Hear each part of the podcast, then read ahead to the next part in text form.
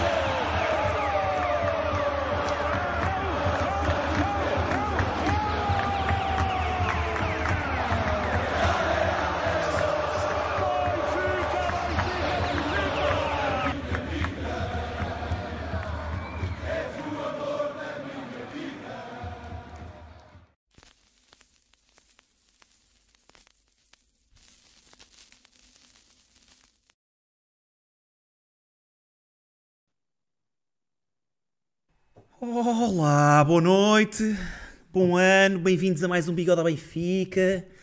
Boa Esta ano, noite Bruno. estão aqui Bom os ano, três, Tiago. os três é? moscanteiros, estão juntos. Tiago, bem-vindo, mano. Ainda te lembras como é que isto se Como faz ou não? estão?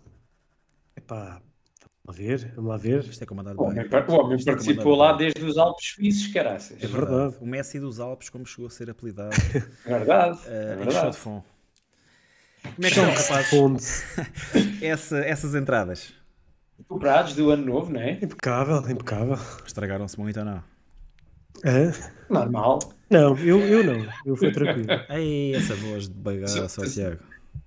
Tu Eu só, fui tu só tranquilo. foi o, aquele fondue de queijo, ou que é aquilo? Foi Não um houve, fondue- não houve peixinho, ó Rui, este fim de ano? Calma, meu. Acho que Olha o aí. peixinho é começa já a ser. Olha, isto é- isto- olha que isto- olha que isto é um- olha que isto é um podcast Isso é um para pessoas ritual, respeitadas, isso é um não ritual Isto é digno sério, isto é de sério. Dr. Isto é Chuacha. sério. Malta, a malta tem, Pessoal, boa tem noite que aí para o começar a chat. perceber o que é o peixinho. Temos, temos de trazer o peixinho um dia aí ao bigode. É verdade. Bem, O peixinho ia fazendo miséria. temos um grande episódio para hoje. Vamos fazer aí um, um Temos? balanço. Temos, sim, senhora. É assim, se É tu que eu queria amanhã não ouvir. Isso é que trabalhares ouvir. e começares a fazer questões, é pelo menos até às duas da manhã. Não. Nada, nada como começar o ano a fazer o balanço do ano que findou. exatamente. Exatamente. Ah, Olhar- foi, olhar para trás. filosófica agora. Normalmente a malta, a malta tem aqueles objetivos do novo ano e não sei o quê, mas parece depois esquece de, do- de ir verificar o que, é que, o, que é que, o que é que completou ou não. Isso parece Isso, aquelas Mas nós não, nós frases, estamos aqui frases, para lembrar. frases para o próximo ano do Borda d'Água. Tens que abrir lá uma rúbrica. Ahm, bem, então hoje vamos falar aí do, daquilo que foi o ano 2023, relembrar um bocadinho o que é que houve de bom, o que é que houve de mau, o que é que podia ser melhor, o que é que podia ter sido melhor. Ah, vamos falar, obviamente, de, da dupla Marcos e Leonardo, ah, esse, essa grande dupla sertaneja que já se palavra como sendo reforço do, do Sport Lisboa Benfica. Ahm, e pronto, e vamos interagir aí um bocadinho com o chat, vocês já sabem como é que, como é que a banda toca. Ahm, mas olha, Tiago, dá-lhe aí, dá aí, já está aí muita gente hoje. Bom de ver, bom Ah, de ver. senhor. Temos já aqui Boris Negra Rosa, Jorge Manuel Oliveira, Francisco António, Paulo Pires, Rui, Rilder, Nuno Gomes, Sandroco, Felipe Santos, Vamos embora, Ives Pires, Diogo Monteiro, João Metal, Felipe da Fuck, Vitor Rocha, Alexandre Gaspar, Calvino, Pedro Carmo, Vitor Rocha, pá, Diogo Ferreira, Tony Calado, Nuno Batista, já está aí a malta, Martin Calavera, a malta está a entrar, a malta está a entrar. Só está-se a juntar, comecem já aí no ano novo já a deixar like neste episódio. Uh, se ainda não subscrever o canal, subscrevam. Uh, mandar um abraço também especial a quem nos vai ouvir depois, sem ser aqui na live e, e nos vários agregadores de podcast, para quem gosta mais de nos ouvir do que de nos ver. Um, e pronto, e vamos arrancar então aqui com o, o balanço de 2023.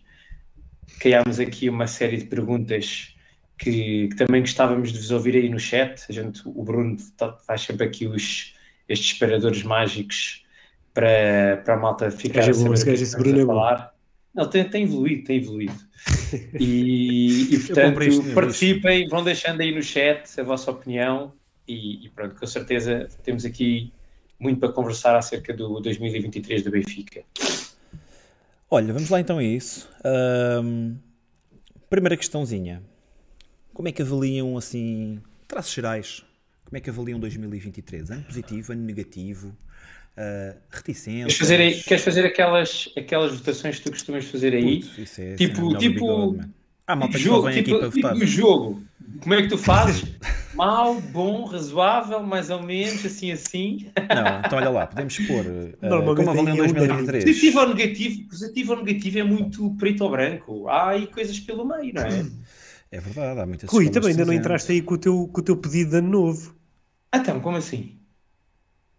Então, tens que entrar logo com aquele pedido do like e etc. Já te vi, então já não fiz, andas a dormir, meu. Não, disseste que agora só percebes Isto é o jet lag, é do jet lag da Suíça. Ó Bruno, o homem agora só percebe francês. Isto é do jet lag. Francês, mas aquele assim meio coisa, aquele meio à pova de Varzim, estás a ver? Não é que eu só, eu, pá, eu só estou a ver aqui 11 likes. Mas isso é, isso é 29, só tu, Tiago. meu. O homem já, o homem já se adiantou. Mesmo Não assim é uma tenho- não vergonha, tenho- mesmo assim é uma vergonha. 70 pessoas já aqui a juntar-se à malta e só Não 29 me, deram, likes. não me deram admin, não me deram admin no canal. Tiago Avec, exatamente, meu. agora vem, Já tenho- agora tenho com. o símbolo- tenho cada, vez que acaba uma, cada vez que acaba uma frase diz, ah, bom, hã? Ah, bom, hein? Já Ali. meti o símbolo da, Ali. da federação Ah, Rui, hein? já votaste, hein? Ali, vamos lá. Bruno, passa essa merda, não? Ah, bom, hã? Olha, digam-me lá. uh, bom, razoável, muito bom e quê? E mau? Parece-vos bem? É, é, É sim, assim, parece-me bem. É uma Isso, escala, pronto. uma escala aceitável. Então pronto, vamos embora. Vamos embora. Então bora, Tiago. Como é que avalias 2023? Nesta, Olha, nesta eh, fantástica escala que acabamos de, de inventar agora. Estou aqui indeciso entre, entre o razoável e o bom. Eh, porque fiquei com, com mixed feelings. Eh, por um lado, o principal objetivo eh, foi cumprido, não é? que era sermos campeões em 2023 e isso concretizou-se. e esse era o principal, o principal objetivo, e por, visto por esse prisma, foi, foi atingido e, e bastante positivo. Uh, mas depois houve uma outra série de fatores que também pesam. Uh, e, por exemplo, a uma excelente prestação na Champions, que a determinado momento até nos, nos fez sonhar, uh, seguiu-se uma, uma prestação completamente desastrosa. Uh, que, que, foi- que teve, teve, teve quase uh, a ir para, para aquele para o famoso ano de 100 pontos na, na Champions. Foi, mesmo, foi mesmo muito má. Depois, novo ponto positivo também, que foi a conquista do Supertaça também em 2023, uh, um troféu que temos conquistado muito pouco e que, que, foi, que foi uma boa forma de, de iniciar a época 23-24. Deixa-me só fazer um parêntese na, na conquista da Supertaça e aproveito para vos lançar uma questão. Como é, que, como é que avaliam os títulos internos a nível de importância? Do mais importante para o menos importante, qual é que, é, qual é que seria a vossa prioridade? Campeonato, taça, super taça, taça da Liga. Yeah, eu também. Vocês colocam Supertaça à frente da Taça da Liga? Yeah. Sim. Por que razão? Mais antigo, mais prestígio. Ah, sim, isso, e a Supertaça implica, te- e os- em teoria, quem ganha um campeonato é a Taça de Portugal. Em teoria, né? um, um jogo. Não, em teoria e na prática, ou só houver dobradinha, então, que claro. foi à final. Sim, Se houver dobradinha, se houver dobradinha não, Certo, certo. Não há Quem foi à final há- da taça. E, e é assim, tu, por exemplo, tu vais ver agora este ano está a acontecer na Taça da Liga, tu tens dois jogos com equipas normalmente frágeis. Por acaso, ainda por cima este ano ainda, ainda foi um... Epá, eu acho que são três jogos, às vezes, merdosos, e ganhas uma taça. Pá, Sim. E é uma, é acho uma taça é também. tão- um- E é, é o histórico, é o que diz também, não é? Sim. Por acaso, É por acaso eu acho, eu, eu gosto mais da mais taça, a da- valorizo mais a taça da Liga e prefiro que o Benfica con- conquiste a taça da Liga. Até porque é uma, uma competição mais extensa, dá para o Benfica jogar mais jogos, dá para festejar mais vezes. Ahm, e, e gosto agora deste é. novo sistema de Final Four, traz, traz aqui um novo, um É, pá, novo mas é- conceito é um sistema cada vez à- mais virado para, para os grandes também. Certo, logo, logo na sua gênese, não é? Ah, isso concordo contigo, mas também é uma forma de termos mais, mais derbys, mais clássicos durante a época ah, e acaba por, hum, por enriquecer um pouco a competição. Eu percebo que, que haja ali, que há um molde um bocado ah, questionável, que poderiam haver, poderia haver espaço para muita, para muita mistura, para outro tipo de, de formato, mas ainda assim é, um- é uma competição que que eu acho que é superior à Supertaça. Mas pronto, era só esta a minha pergunta, era só para Ok, saber. é, é válido, é válido. Sim, é sim, válido. sim. Olha, só para, só para também terminar aqui o meu, o meu raciocínio para, para vos passar a palavra, ah, já falei das duas conquistas que tivemos em 2023, ah, ah, o campeonato e a, e a supertaça. Não conseguimos os outros objetivos, que foi a, que foi a taça da Liga e a, e a taça de Portugal, e depois a tal, a tal prestação fraquíssima na, na Champions já nesta época. Portanto, aqui eu, eu acho que também apanhámos o pior, o pior período das duas épocas, não é? Ou seja, o pior período da época 2023, 2022-2023 e o pior período da época 2023-2024. Esta segunda parte é já é, é, é, um, é uma espécie de, ah, de desejo ah, e, de, e de esperança. Mas temos visto sinais de melhoras, francamente, não é? Ac- Acredito, acredito que sim. E, e por isso 2023 acabou, porque o ano passado tivemos, tivemos um, um início da época incrível, que depois foi, foi desacelerando consoante, com- conforme entramos em 2023, e este ano começámos de forma atribulada e acredito que em 2024 ah, possamos passar para outro patamar. E portanto, aqui de, em traços gerais fiquei com sentimentos mistos, mas com, com o grande momento a ser. ah, a conquista do título, não é? e que era também o, o principal objetivo. Rui, quando olhas aqui para, para a análise do Tiago, reveste aqui em muitas das coisas que ele disse, ou nem por isso?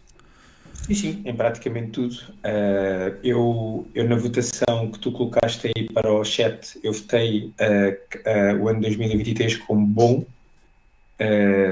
Bom porque tivemos, como, como o Tiago disse, a conquista do, do, do, do 38.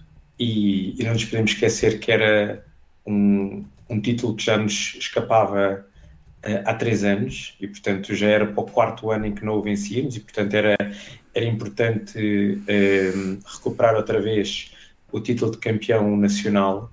Uh, é um ano em que conquistámos a, supertaça, algo que também historicamente não tem sido fácil para, para o Benfica.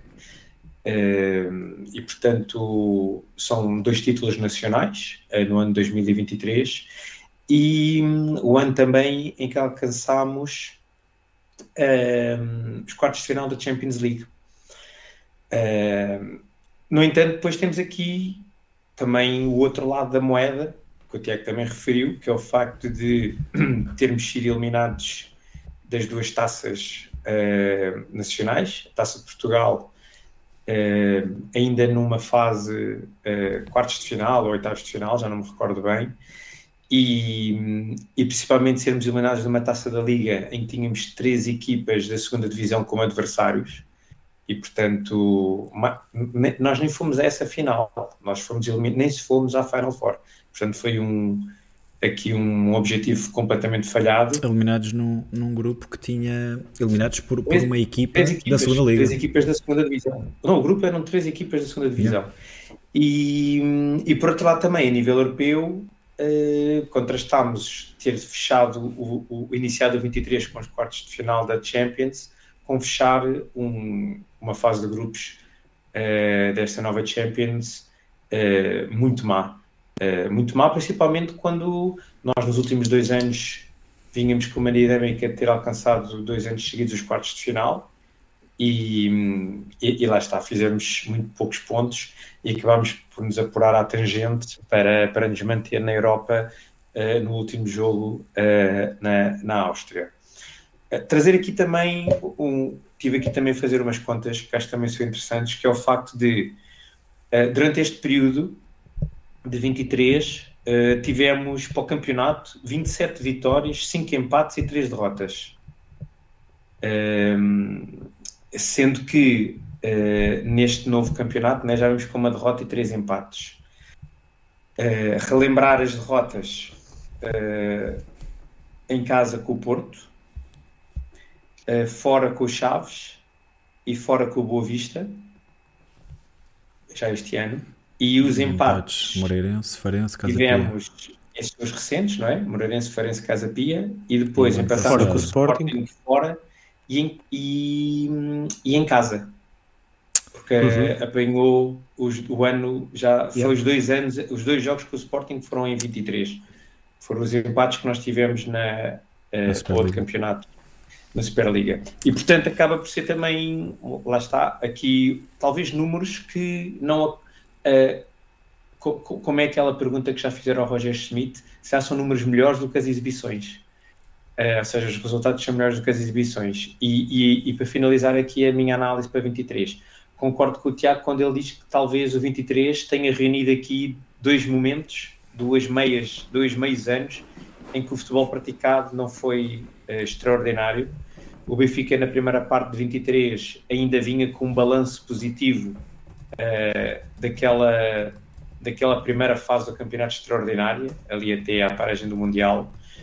E, e aí talvez o, o grande Uh, o, o, que se tem que dar os parabéns foi a forma como nós conseguimos ali manter chama viva até mesmo ao fim e aguentarmos para ser campeões, porque uh, já foi cada vez mais difícil ir ganhando jogos. E, e agora na transição não conseguimos retomar aquele bom futebol que, alcançámos no início do, de, de 22-23 e, e, pronto, e, e, uma vez mais estamos-nos a aguentar.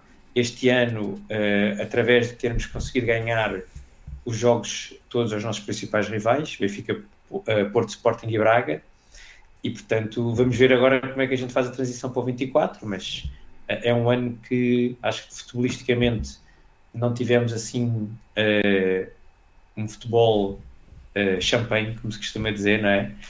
Mas com mas a, mas, a ser- mas a sermos bastante efetivos na maior parte dos jogos e a conseguir vencer, o que também demonstra, a meu ver, maturidade e experiência desta, desta equipa e deste plantel. E tu, Brunão?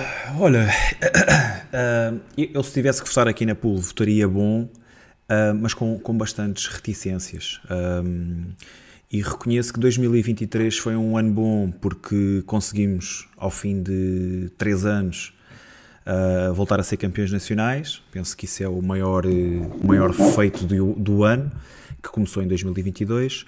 Ah, a conquista da, da Supertaça também, obviamente, que é um título, é um título que também já não conquistávamos há muito. Um, foram os últimos dois títulos conquistados em Portugal a nível de, de futebol nacional e, e obviamente que isso tem, tem o seu peso. Um, se bem que lá está, e acho que o Tiago acabou por, por resumir muito bem aí com a, com a tal questão de reunimos em 2023, uh, quiçá os dois, as, duas melhores, as duas piores fases da época, 22-23 e 23-24, querendo eu que, que a coisa melhore. Um, de negativo, pá, um futebol muito irregular, um, muito muito sem chama, muito a contrastar com aquilo que foi o início da, da época passada, a época 2022, 2023, ah, em que, iniciámos de forma muito ah, enérgica, praticar um bom futebol, a equipa com, com, uma, com uma aura fantástica, uma aura de vitória. O Benfica ganhava praticamente os jogos todos, foram precisos 20 e tal jogos para perdermos o primeiro jogo da época. E curiosamente, com essa derrota em Braga, já muito próximo do, do final do ano 2022, ahm, veio que como que ia trazer um, um semblante carregado, um semblante mais escuro sobre o ano de 2023. Ahm, Começámos o ano com uma novela também ela muito, muito feia, muito desgostosa para os benfiquistas, a novela Enzo Fernandes, foi exatamente há um ano atrás que, que iniciámos essa, essa novela, os, os vários episódios que essa novela teve. Ahm, Que durou, futebol- ainda durou até o final do mês. Exato. Dia. com, com, vários, com vários ups and downs, não é? Ah, Enzo a bater no peito a dizer que fica, depois já sai, ah, enfim. uma situação bastante chata. Penso que a equipa se ressentiu muito com a saída de, de Enzo Fernandes. Aquele meio campo nunca, nunca mais foi o mesmo, sala das máquinas nunca mais foi o mesmo. Acabámos por vencer o campeonato ah, de forma meritória, não, que não haja dúvida absolutamente nenhuma em relação a isso, mas pelo menos eu senti que aquilo que fizemos durante larga, larga parte do campeonato que não foi ah, justificado a nível pontual, que não, que não ficou ah, demonstrado a nível pontual e, e lá está. Depois aquele período mais negro, aquelas três derrotas seguidas, Porto, Inter e, e Chaves, ah, ficaram, ficaram muito na, na memória dos benfiquistas, começaram ali alguns fantasmas a pairar. ah, e o início desta época também tem sido, como, como estava Francisco António a dizer e muito bem aqui no chat há pouco, ah, tem sido um futebol muito irregular. O Benfica não é capaz de fazer ah, uma exibição sólida durante 90 minutos. Já vamos com quase 30 jogos esta época. Ahm, temos mais questões aí à frente e vamos falar em- mais detalhadamente sobre isso. Mas houve, houve algumas exibições ah, que fizeram lembrar a Casa dos Horrores e hum, chegámos a ter feelings de Celta de Vigo em algumas delas. E, e lá está. Assustou. Foi um bom ano porque o Benfica, porque o Benfica teve títulos, porque o Benfica foi campeão nacional ao fim de três anos. Ah, podemos falar depois de outras coisas, do mercado. Ah, a 10 de junho estávamos todos muito contentes porque o mercado do Benfica estava a ser espetacular. A época ainda nem sequer tinha começado, já tínhamos ah, contratado o melhor, o melhor jogador da Eredivisie, eleito o melhor jogador da Eredivisie, Coxo. Ah, tinha saído um, um defesa esquerdo, tinha entrado um defesa esquerdo, contratado por muitos milhões de euros. Saiu um avançado, contratámos um avançado, mas a verdade é que. Hum, esses reforços depois acabaram também por não, por não ter muita. hum, por não ter muita. muita resposta, não é? Acabaram por não ser reforços, acabaram por ser contratações que, que até agora ainda não acabaram por não mostrar o seu valor. Uh, a equipa ressentiu-se bastante disso também. E embora agora esteja a melhorar, e acredito que vamos entrar eh, em 2024 melhor do que o que entramos em 2023. Uh, ainda, ainda há aquela, aquela nuvem negra de que, se, como, é que, como é que é o Benfica no próximo jogo? Será que vamos entrar novamente com defesa central ou defesa esquerda? Uh, e todos esses problemas que têm, que têm uh, aparecido vieram de um 2023 se calhar mal planeado, se calhar mal, uh, mal pensado e, e, isso também é um dos aspectos negativos. O planeamento da época acho que também não foi o melhor. Os jogadores contratados estavam, estão muito longe daquilo que era o perfil dos jogadores que cá estavam e que, e que tanto tiveram sucesso naquelas posições. Um, e acredito que isso também tenha contribuído muito para, para o desconforto da equipa. Oh Bruno, mas e voltando ao, ao, ao, início da forma como tu falaste, tu achas que um ano em que o Benfica seja campeão uh, pode ser abaixo de bom? É assim. Epá, eu, acho, eu acho que sim. Yeah. Uma, uma coisa, então, imagina. O que é campeão e o que é que. O que, é que... Imagina, imagina, eu acho que nós, este campeonato foi demasiado como, valorizado. Como a fazer? Deixa-me só terminar muito rápido, Tiago. Este, este campeonato sim, sim, foi muito valorizado por. Hum, pelo facto de nós não termos ganho nada nos últimos três anos, por, por ter entrado um treinador estrangeiro, uh, ter, termos praticado um futebol bastante atrativo, uh, vitórias contundentes, prestação na Europa, abatermos-nos contra equipas. Eu acabei por não falar aqui na prestação europeia, porque para 2023 apenas contaram os jogos do Clube Bruges, Bruges e depois do Inter. Inter. Uh, e eu acho que as melhores exibições que o Benfica teve, embora a eliminatória contra o Clube Bruges tenha sido uh, unilateral, acho que o Benfica dominou completamente essa eliminatória, mas as exibições uh, frente às Juventus e frente ao Paris Saint-Germain, já nem vou falar do, do Maccabi Haifa, porque também muito, muito acima do, do, dos israelitas, Midtjylland a mesma 22, coisa. 22. Exato, exato, mas, mas lá está, mas como tudo começou aí, não é? Tudo, tudo, começou com esse futebol vibrante que o Benfica ia apresentando e o ano passado não tivemos isso. Fomos campeões, mas o Benfica já não era campeão há três anos e eu penso que isso também acaba por valorizar mais. Eu fico sempre contente em ser campeão, claro que sim. Uh, mas se olharmos única e exclusivamente. Eu percebo, eu percebo, Rui. Eu percebo e a tua pergunta é excelente. Não é? É, é sermos campeões. É, é, vencer o campeonato. Depois eu acho que pode mas, ir Rui, para muito bom ou excelente. Acho eu acho que o vencer o campeonato tem, campeonato, vencer o campeonato tem que ser, o mínimo, tem que ser o mínimo exigido. Então, mas, está, mas o mínimo é bom. Bom, ou não, tu seres, seres campeão é má. Nem, nem é, por isso, eu acho nem por isso. Eu acho que a forma como nós nos preparamos, eu, eu acho que o Benfica... É que eu acho que é, é, é também o título mais exigente de se conseguir, porque implica uh, consistência, muitos Sim. meses de regularidade, enquanto que, por exemplo, uma supertaça é um jogo, ganhas ou perdes, a taça da Liga, pronto, aquilo que a gente estávamos a, a discutir, se calhar apanhas três ou quatro equipas fracas e de repente estás na final. Um campeonato é, é, é sempre difícil e, portanto, um, custa-me ver uma época em que o Benfica seja campeão tinha que ser, pá, não sei. Sim, mas muito, pá, uma época em que nem passas, nem passas do grupo de, da Liga dos Campeões, quase não fazes pontos com ninguém. Uh, nós acabámos por ser eliminados também numa, na taça da Liga por uma equipa da segunda Divisão. Uh, epá, há aqui coisas que também, também são fatores que também, também pesam. Sim. Claro, e a, e a questão é: uh, o ano é 2023, mas grande parte do, dos títulos conquistados em 2020, dos títulos, vá, do campeonato nacional conquistado em 2003, veio muito de 2022, não é? Uh, e a imagem que este ano tem mas, oh, Nós temos uma questão aqui parte, à frente, oh, Rui, que eu nem, eu nem sei o que é que hei de responder, porque o meu sentimento é bastante negativo. 23, tu tens mais jogos que te deram 38 em 23 que em 22.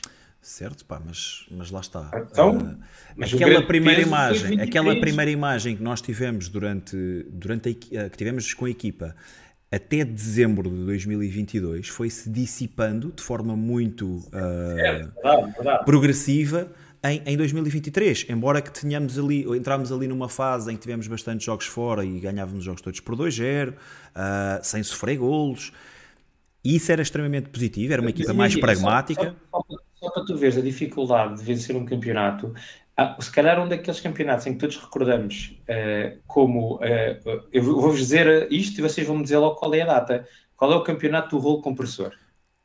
9 2009, 2010. Pronto, exatamente. O que aconteceu? Nós fomos campeões na última jornada. Sim, sim, em casa. Hã? Contra o Rio Ave. Foi? E era o rolo compressor, só para, tu- só para verem que às vezes, eh, pá, mesmo a jogar bem, é, é difícil, porque nós mesmo com esse a jogar Claro, bem, não, mas o, que eu estou a dizer Não é? é que Portanto, isto é, É. é, difícil. É só estou a dizer é que eu, para mim, é, é, é, é um feito relevante ser campeão. Não, é, é claro o mais sim, relevante. sim, é o mais tal, relevante tal, como, todos. tal como eu até disse, é, o- é o título mais importante. É, é- mas também é o mínimo, não é? É aquilo que tu consideras como o mínimo. Certo, certo. Eu percebo o que estás a dizer. Sempre que o Benfica não ganhar o campeonato, já é, É uma época desilusão, negativa. é uma época má, claro que sim. A não ser que sejas campeão europeu, mas isso, Mas isso já não ainda é mais acontece, já não acontece há 60 anos, não é? Isso é que, além, além de ser campeão, há outros fatores que, que também têm Podem pesado. contribuir para isso, exato. Mas, mas sim, é- eu, como é eu- eu acho que a partir do momento em que o Benfica é Rui. campeão, a época já não é má. E, e para resumir, é eu sempre- é considero sempre que a época jogador. foi boa, ahm, mas deixo aqui, mas pronto, acho, acho que fica assim um sabor eh, agridoce, percebes? Porque. Parece- é parece que o Benfica- tu vais- Sim, sim, ainda temos que pesar Não parece, parece que depois de termos feito uma época tão competente, com contratações tão acertadas, ah, a equipa a praticar bom futebol, etc., ah, parece que voltámos a cometer erros do passado. Mais uma vez, iniciámos a época, Rui, com um defesa direito. No último dia de mercado tínhamos um defesa esquerdo. Há convocatórias desta, desta época que não têm um único defesa ah, lateral. Ahm, Mas eu, eu diria, Pá, tudo Bruno, isso tem que ser. apesar disso tudo, o que, o que mais, pelo menos para mim, o que mais inclina a votar razoável e não bom é mais a prestação na Champions de- deste ano. Deste ano. Porque também foi toda em 2023. certo? Nem sequer vamos a 2024 na Champions. É verdade. Já. Foi, foi, foi péssimo. Essa, essa foi mesmo muito, muito mal. Este contrabalançou por completo depois de chegar aos quartos de final da primeira Exato, exato. fase né? Exatamente. Anulou, anulou quase, ficou Yeah. quase anulo, como se costuma dizer. Anulou por completo. Yeah. Bem, vamos avançando aí. O que é que, que, é que temos aí na votação. Cerca de 60% dão como um bom ano de 2023. 58% votaram bom, 30% razoável, 10% muito bom, apenas 1% com voto para mau. Eu acho que a partir do momento em que o Benfica é campeão, nunca pode ser mau o ano, Sim, não é? sim, sim. Aí, Sim, aí totalmente de acordo. Pá, a não ser que Acho hajam que coisas é- extra-futebol que, que comprometam não logo que seja esta, mais um esta avaliação. preso ou assim. Sim, mais um, mas já não há duas sem três, né? Portanto, Muito aqui a rir. que nós, nós tivemos a fazer, não é? Quando tu dizes é bom, mas ali a resvalar, é Sim, o sim, resvalar sim, é ali aquele pessoal que tu os não, 30% se bem, razoável. que olha lá, o bom tem quase o Eu acabei o dobro razo- razoável. Eu, eu vou ser sincero, eu acabei por votar razoável. Não, eu diria que foi bom, mas, mas com que- muitas reticências e mais, uma, e mais uma vez, acho que a nível de futebol, só falando única e exclusivamente de futebol, contratações, planeamento, ah, dentro das quatro linhas, tudo isso, ahm, não foi um, para mim foi um ano que ficou ali um bocadinho aquém. Mas lá está, salvam-se os títulos de campeão nacional e a Supertaça obviamente também acaba por ter aqui o seu, o seu quê de peso. Bem, que é que vamos avançar aí um bocadinho. A seguir, é um tema que o chat gosta bastante, que é de contratações. Qual é que foi a melhor e a pior contratação do ano de 2023? Acho que é muito simples, tanto uma como outra. Ah, pelo menos no meu, na minha cabeça, no meu entendimento, pior, é a muito pior simples. não foi simples para mim. Queres, pior olha, Tiago, simples. e Bruno, posso só aqui fazer um, um recap de- das contratações em 23? Força, Não força, força. Isso até ajuda, isso até ajuda. Então, tivemos na, na janela de inverno de 23, tivemos a chegada de Sheldrup por eh, 9 milhões, Uhum. isto tudo dados do Transfer Market, ok? Sim, sim, sim, sim. Tankstead por 7 milhões Nossos, nossos parceiros. E Guedes eh, por empréstimo. Depois, já na, na janela de verão, chegou Coxo por 25 milhões, Cabral, Arthur Cabral por 20 milhões, Jurasek 14 milhões, Trubin 10 milhões, e depois tivemos ainda Di Maria, eh, custo zero, vá, e Bernat por empréstimo. Olha, Nove, são muito nove saber. jogadores, nove jogadores que entraram em 23 eh, no, no Benfica. e saídas? Avança de- já que, que tens aí as saídas também? Saídas não tenho, eu só com o mistério de Sim, contratação. aqui também não interessa, são contratações aqui. Ah, e não, não querendo adiantar-me para, para vos deixar falar, mas se falaste em nove e de, assim de, que- de, de repente dizes só dizes Dois. uma completamente acertada. Sim, epá, duas que tiveram Uma completamente impacto acertada. Eu só digo uma. completamente Assim- acertada, assim, só, tenho, só tenho uma. Sim. Certeza, só digo uma. Eu tenho, duas aqui em cima da mesa. Pronto, já vamos, lá, já vamos falar disso. Então deixa-me só falar aqui um bocadinho daquilo que o chat está aí a dizer. Ahm, o Tiago Besteiro fala aqui no melhor Enzo. Tiago, isso foi na janela de 2022, não, não pode ser Yeah, contemplado. esse chegou em Yeah. 2022. Um, o Tiago Besteiro, ainda o Tiago Besteiro diz que o pior é Jurasek, Alexandre Gaspar, melhor Trubin, Nuno Gomes, a pior Cabral. Um, Tiago Oliveira diz uh, melhor Auschwitz e pior Jurasek. Pá, o Auschwitz acaba por ser a mesma coisa, acaba por 22. entrar em 22. Uh, Nuno Batista, pior Jurasek, melhor Trubin. Ah, sim. Alexandre Eu Francisco diz que estava a é dizer, fácil, Trubin e Cabral. eu estava só a dizer um, estava-me a esquecer, estava-me a esquecer, de- estava-me a esquecer de, de um, sim, Ah, duas claramente. duas. Ah, bom. Estava-me a esquecer de um, peço desculpa. Já, também, Ah, também, bom. também. Ahm, Tiago Besteiro diz que a melhor 2023 é Di Maria, a pior continua a ser Jurasek. António Ferreira Trubin a melhor, Bernat Jurasek, ambos horríveis. Malta, agora quero saber a vossa, Rui. Qual foi para ti a melhor e a pior contratação? Bom, Avança para só mim, com a melhor e a eh, pior e depois vamos, vamos àquelas que podem, podiam estar em discussão ou não. Então, e justifico, não é? E justificas, obviamente. Eh, a melhor, eu, eu escolhi o Di Maria pelo, pelo impacto que teve o seu regresso à, à equipa eh, e por tudo que e por tudo que de alguma maneira eh, mexeu com a dinâmica do, do clube no início do ano, eh, o entusiasmo que gerou junto dos adeptos, a possibilidade de termos um jogador top mundial no nosso plantel e, e, obviamente, e é mais importante, os números que ele tem na, na equipa em 23, não é? É o, nesta, nesta segunda fase de, 20, de 23 é o nosso melhor marcador ainda, eh, penso que é igualdade com o Rafa, Com o Rafa, nove É, gols, acho eu. e muitas, e muitas assistências e, e que até podia ter mais se o Rafa marcasse mais golos eh, que tem Se o Rafa eu não sou. algumas assistências ali cantadas do Di Maria e, e, portanto ehm, escolhi o Di Maria como a, a melhor de 23 Eh, a pior ehm, havia aqui também dois que eu tinha na dúvida mas acabei por optar por Artur Cabral Uh, pelo peso que tem uh, a decisão de, de, termos falhado aqui o, o avançado. Uh, sabemos que um avançado é fundamental para se vencer jogos. Um, um, campeão, para ser campeão, tem que ter um, um, avançado matador, um avançado que consiga gerar 25, 30 golos numa época. E, e Artur Cabral não, não está a conseguir nada disso, pelo contrário. Uh, tem quatro golos e no campeonato apenas um, e foi agora no último jogo. Uh, para mais, uh, com, com, o facto de ter custado 20 milhões de euros, que para uma equipa pelo, como o Benfica, eu acho que nós estamos-nos a esquecer um bocado disto. 20 milhões é muito dinheiro para um clube como o Benfica e não se pode falhar uma contratação destas. não dá. É, é um rombo demasiado gigante nas, nas, nossas aspirações e, portanto, coloquei o Cabral como a pior contratação de 2023.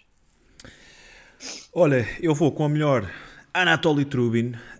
Um, penso que foi um upgrade brutal em relação àquilo que tínhamos na baliza. Um, e contra mim falo, porque dizia que, que Odisseias era suficiente e que não era por Odisseias que o Benfica perdia, que empatava jogos.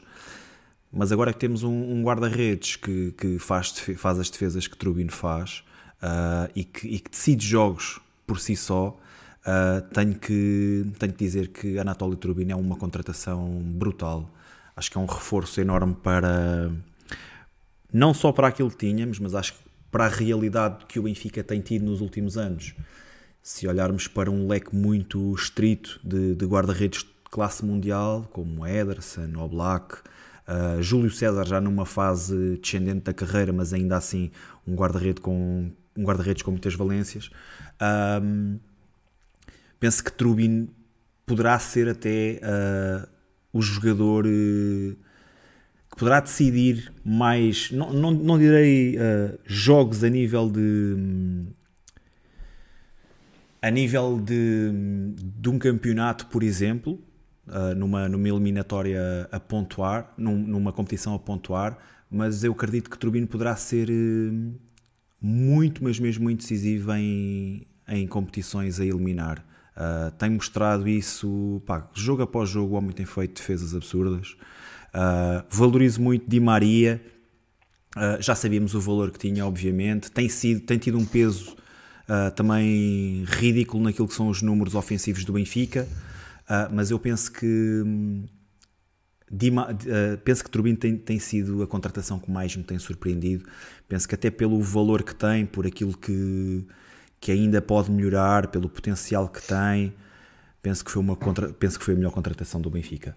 Em relação à pior, vou ser mais curto, uh, Jurasek. Um, poderei depois debater aí o tema Arthur Cabral e não concordo um, com, com a leitura que o Rui faz do, do, do, Arthur Cabral.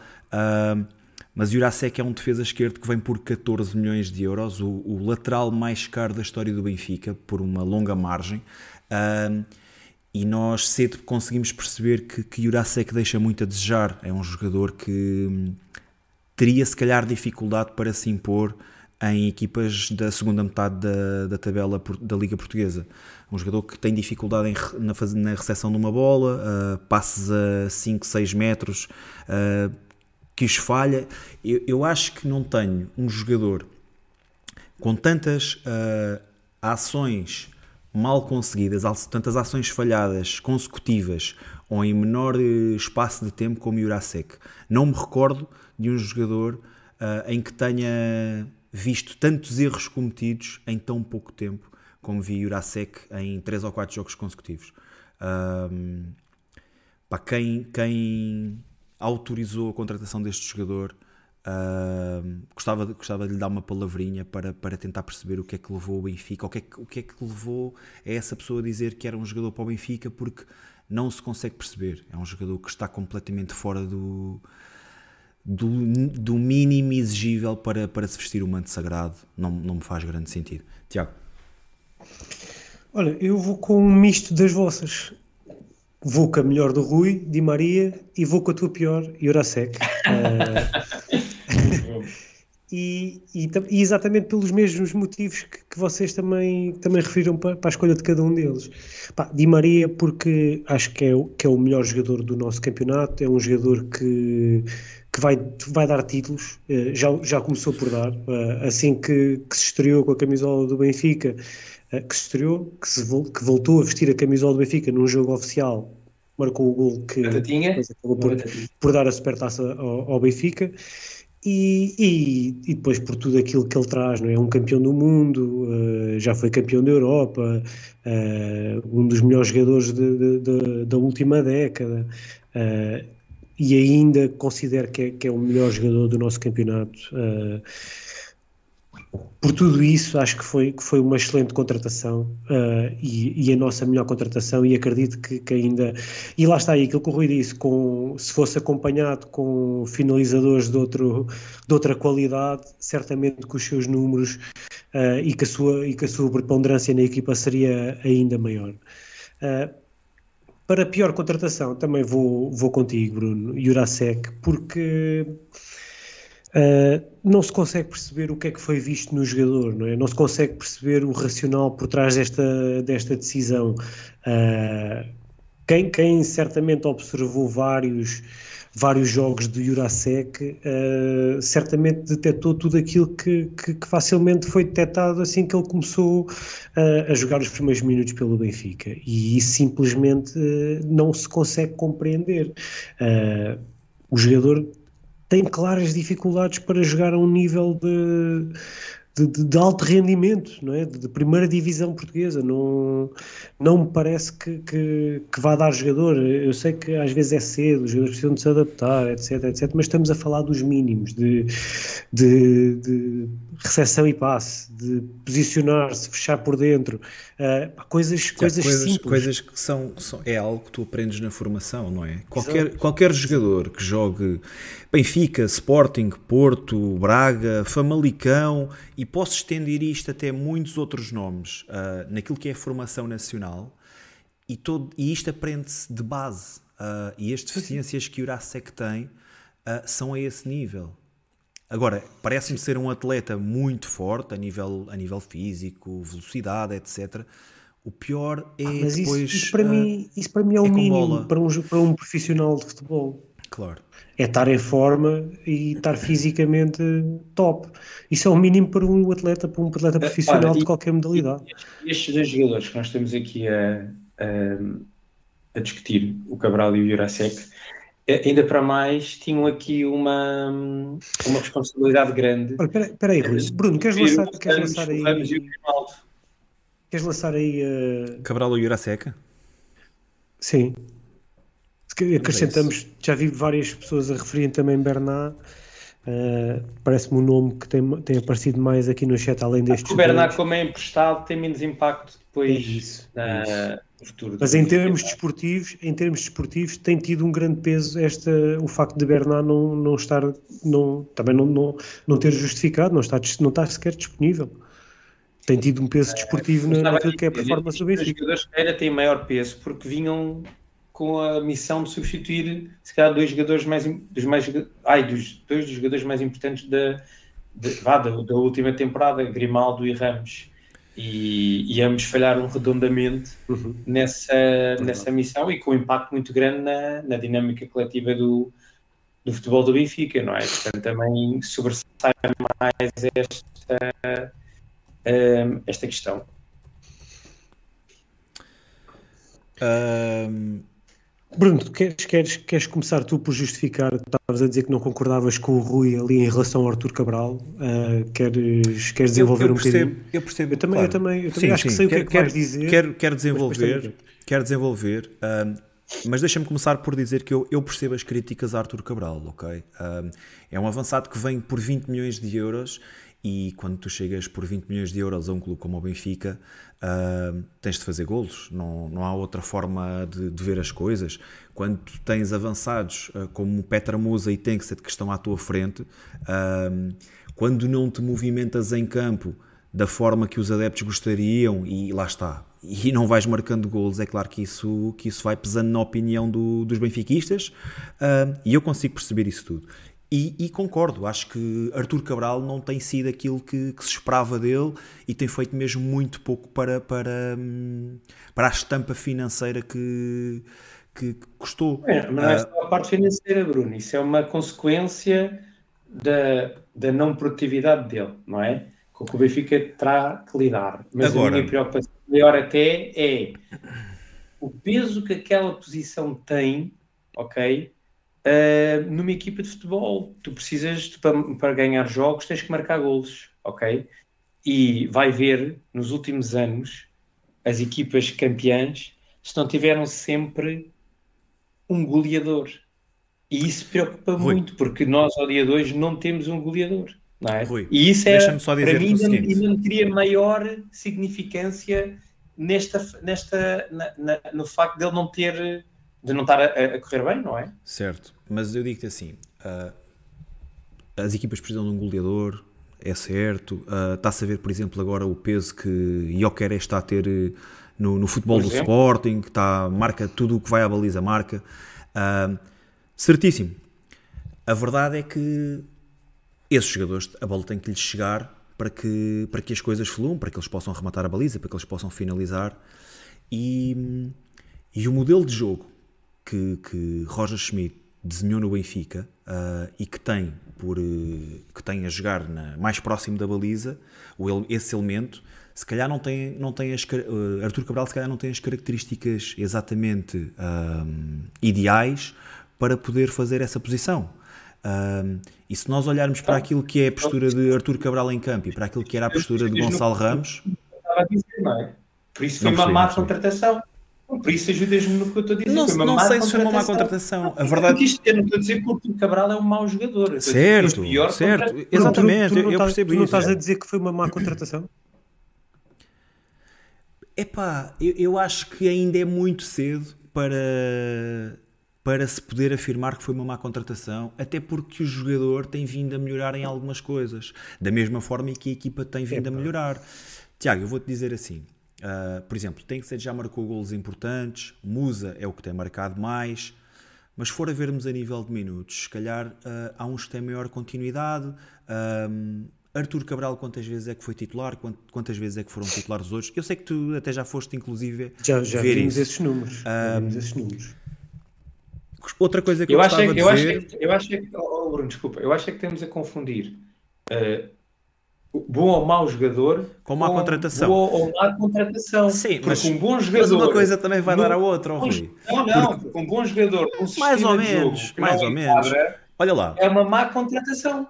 Porque não encaixou no modelo de jogo do treinador. Certo? A Epá, contratação mais em ou si menos, foi má mal pensada. Epá, eu, eu acho que isso é um pouco relativo, meu. Eu acho que isso é um pouco relativo, até porque há jogadores que na primeira época não rende, nos primeiros seis meses não rende, ah, e que depois de um momento para o outro dão um disparo. Ahm, e nós já vimos exemplos desses ah, no Benfica, a torto e a direito. Ah, no Benfica e, e em, todo, em todo o local do mundo. A verdade é que, neste caso, o Benfica precisa de um goleador, mas não há. Mas não é, a questão não é só o Arthur Cabral. E outra coisa que eu gostava de analisar é o XG de Arthur Cabral. ah, o XG do Benfica quando Arthur Cabral está em campo e o XG ah, do Benfica quando Arthur Cabral não está em campo. Ahm, porque, mais uma vez, se foi uma má contratação ou não, eu acho, que o, eu acho que o jogador é um jogador para aquilo que é o currículo que ele tem, a nível do Basileia, a nível da Fiorentina. ah, E eu já vi muita gente a dizer: ah, ah, e na Fiorentina não fez nada. Vão ver os avançados da Fiorentina este ano e vejam o que é que fizeram. Vão, vão ver o Mbalanzola e o, e o Lucas Beltrán, ah, o que é que eles fizeram este ano, ah, que o Jovic e o, e o Arthur Cabral fizeram ano passado. É que acho que se começarem a marcar aquilo que, que estes dois marcaram ano passado, acho que ainda assim não chegam a tempo de os apanhar, ah, dada a seca de golos. Portanto, isto é tudo muito relativo. Ah, ainda assim, 20 milhões por Arthur Cabral, ah, 20 milhões mais 5. Tem feito alguns golos, tem tido muito pouca utilização, não é mau jogador. ah, por aquilo que me apercebi nos últimos jogos, vai- tem, tem estado a melhorar os seus índices, ah, tanto de, de- de quilómetros corridos, como de aproveitamento, ah, de associação com os colegas. Tudo isso tem melhorado com, com Arthur Cabral. O Benfica também tem melhorado. Ah, e acredito que ainda possa, que ainda possa esconder este, este, este início de época mais tímido, até porque lá está. Os termos de comparação são Tenkstead e Petra Musa e, hum, e acho que há muito por onde crescer para Arthur Cabral no Benfica ainda.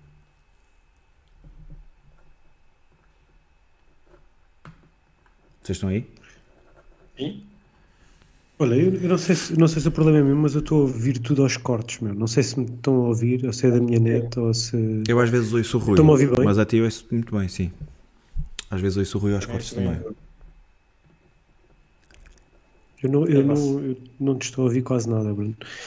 Ah, mas tu, tu- desculpa, eu não consegui perceber. Estás-me a ouvir bem? Eu estou a ouvir super bem. Estou a ouvir super bem.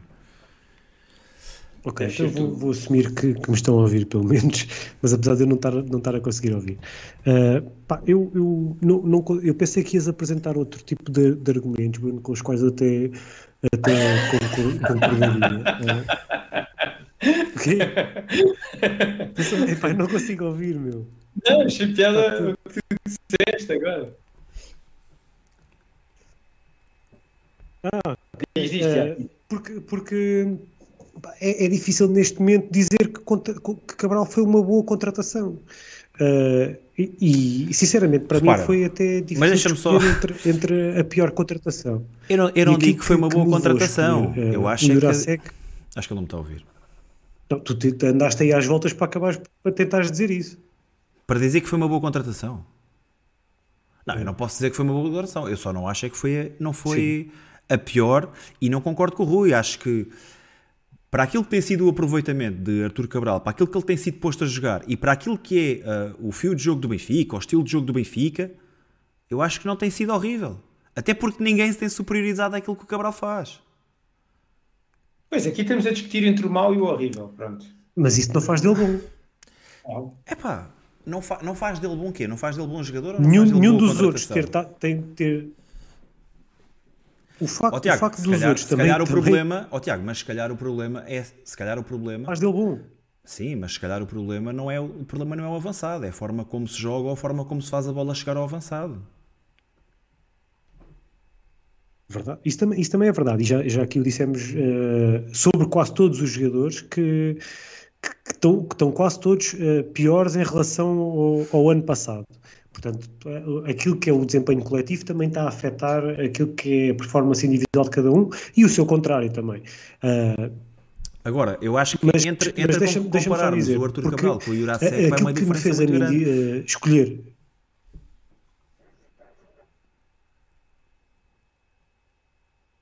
Estás-me a ouvir? Estou, estou.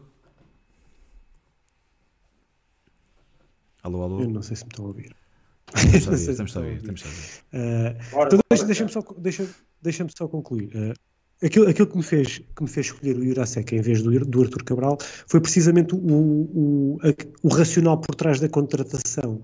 Eh, a contratação de Arthur Cabral até tinha algum racional. O, o jogador tinha um passado, tinha um historial eh, numa equipa como a Basileia, que, que, que internamente se assemelha àquilo que o Benfica também, também, também faz no, no campeonato português, né? que é uma equipa que normalmente é muito superior às restantes e tem ali dois ou três jogos mais complicados, e o jogador aí tinha, tinha, tido, tinha tido um desempenho bastante positivo.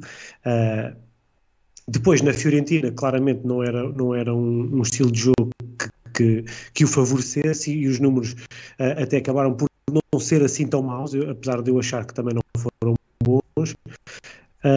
Comparado E- com quem? isso é Com que Gabriel fez Batistuta. dizer que, que a contratação de Jurasek é muito pior porque não há, não há um racional por trás, não se consegue perceber sequer. É- Aqui de Artur Cabral, ok, correu mal, mal até não há como negar. O jogador não, não está sequer a entregar eh, metade daquilo que a gente pensava que ia entregar. Não há como dizer que Artur Cabral eh, eh, tem sido uma boa contratação, é, é péssima contratação até o momento. Eh, mas o racional por trás eu consigo, eu consigo aceitá-lo. Enquanto Jurasek não consigo sequer aceitar isso. E, e os montantes investidos num e no outro até são quase, quase idênticos. Com, com o Jurasek ligeiramente mais, menos, menos caro, mas, mas ainda assim bastante, bastante pesado no nosso orçamento num jogador que, pá, que não tem qualidade. Pá, Bom, última para, vez para que- fechar este tema, só, só dizer que em 23 gastámos 85 milhões em, em contratações. Olha, deixa-me só terminar com outra questão, que é, Rui, uma pergunta para ti. Ah, se tentares colocar eh, em qualquer janela de mercado Jurasek ou Artur Cabral, qual é que achas que consegues colocar de forma a que a perda do Benfica não seja tão, tão avultada? Acho que apesar de tudo o Cabral tem um histórico que lhe dá uma maior eh, visibilidade, não é? O Jurasek, como cartão de visita, tem ter jogado na, no Slavia de Praga e ter feito 700 passos errados no Benfica. Bem, votação. Pior contratação dá 80% para Jurasek. Artur Cabral leva com 19%. 1% já sabemos que o YouTube dá aquele toque de Vieira. Ahm, e é isto. Também podíamos ter lançado a melhor, mas pronto. Bem, próxima questão. Qual foi para vocês o melhor jogo de 2023? Deixem-me já dizer, tive muita dificuldade em escolher o melhor jogo de 2023. Eh, eu estou na dúvida entre dois. Eu, tam- eu também tenho dois. Eh, e, e o melhor jogo não quer dizer que seja o, o mais importante, ok? O melhor jogo em termos de qualidade futebolística. Foi pelo menos assim que eu interpretei, ó Bruno. Pronto, eu tenho, eu tenho as duas formas de olhar para isso. É? Ah. Tentaste conciliar as duas coisas. Sim, porque não houve, não houve assim um, um jogo que eu te diga assim, é pá, sim senhora, foi isto mesmo. Por exemplo, em 2022, 2023 tenho, ah, e o pessoal até está a falar aqui de alguns. Ah, Olha, eu, eu então vou-te já dizer, eu, eu, eu escolhi ehm, o, dois jogos em casa. Em primeiro lugar, vou pôr a vitória por 1-0 ao Braga. Como mais em importante, casa. Não, não, o melhor jogo de melhor 23. jogo. Ok.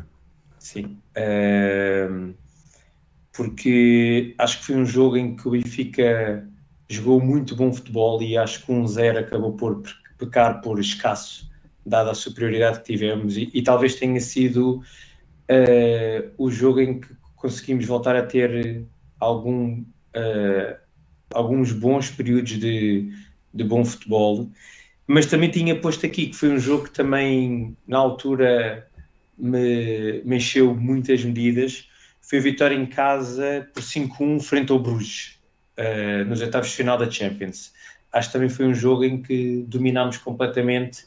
eh, lá está, uma equipa que estava nos oitavos de final da Champions e, portanto, eh, não era assim tão fraca como também lhe quiseram fazer. Mas foi um jogo em que o Benfica conseguiu conciliar a boa exibição com uma alta eficácia e, e 5 a 1 acho que é sempre um resultado de, de respeito na, Champions League. Foi estes dois jogos, mas se tivesse que escolher um, escolheria o, o Benfica Braga, porque também tem aquele peso de ter sido um, um, um jogo muito importante na, na decisão do título. Olha, eu pela, pela questão melhor a nível de qualidade ah, iria com o 5-1 ao Bruges. Ahm, até porque não me recordo de nenhum outro jogo que tenhamos tido ah, uma exibição tão dominadora sobre o adversário. Ahm, como jogo mais importante, teria também o, o Benfica Braga, acho que foi o, o jogo mais importante de 2023, foi um jogo muito importante, e o jogo contra o Porto na Supertaça. Ah, embora tenhamos tido uma primeira parte horrível, a segunda parte foi bastante positiva, uma boa exibição também, com, com a entrega de um título no, no final. Ah, e uma vitória esclarecedora sobre o Porto. Foi um jogo que eu, que eu gostei também particularmente porque hum,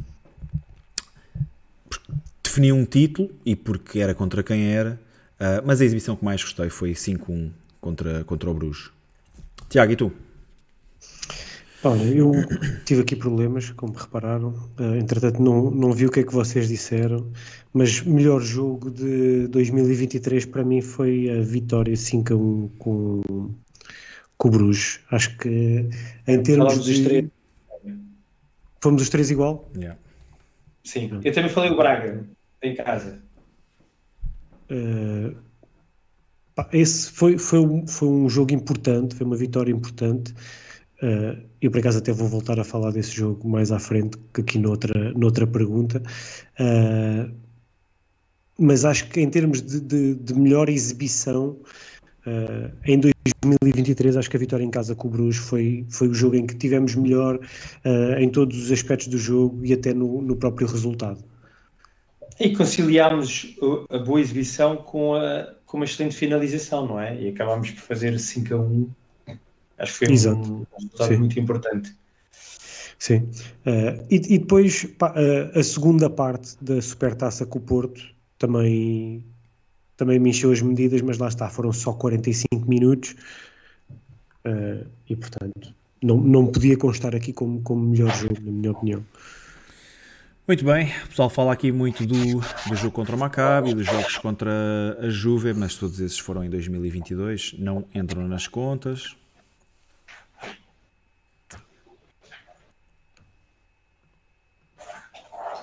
Espera aí, mas vamos falar aqui no pior jogo de 2023, tem ideia? Qual foi O pior? vocês? O pior jogo de 2023. Eu posso começar já. Epá, eu, então, Jogo eu em San também- Sebastián, frente, Yeah, frente à Real. Sociedade, para mim foi um pesadelo. A segunda parte em, em. Milão, frente ao Inter, foi uma, uma segunda parte muito, muito sofrida. Uh, Trubini eleito o melhor em campo. Um, Lautaro É, que eu, é, Martínez. é que eu acho, é que eu acho que só não é essa porque o Inter falhou os gols todos.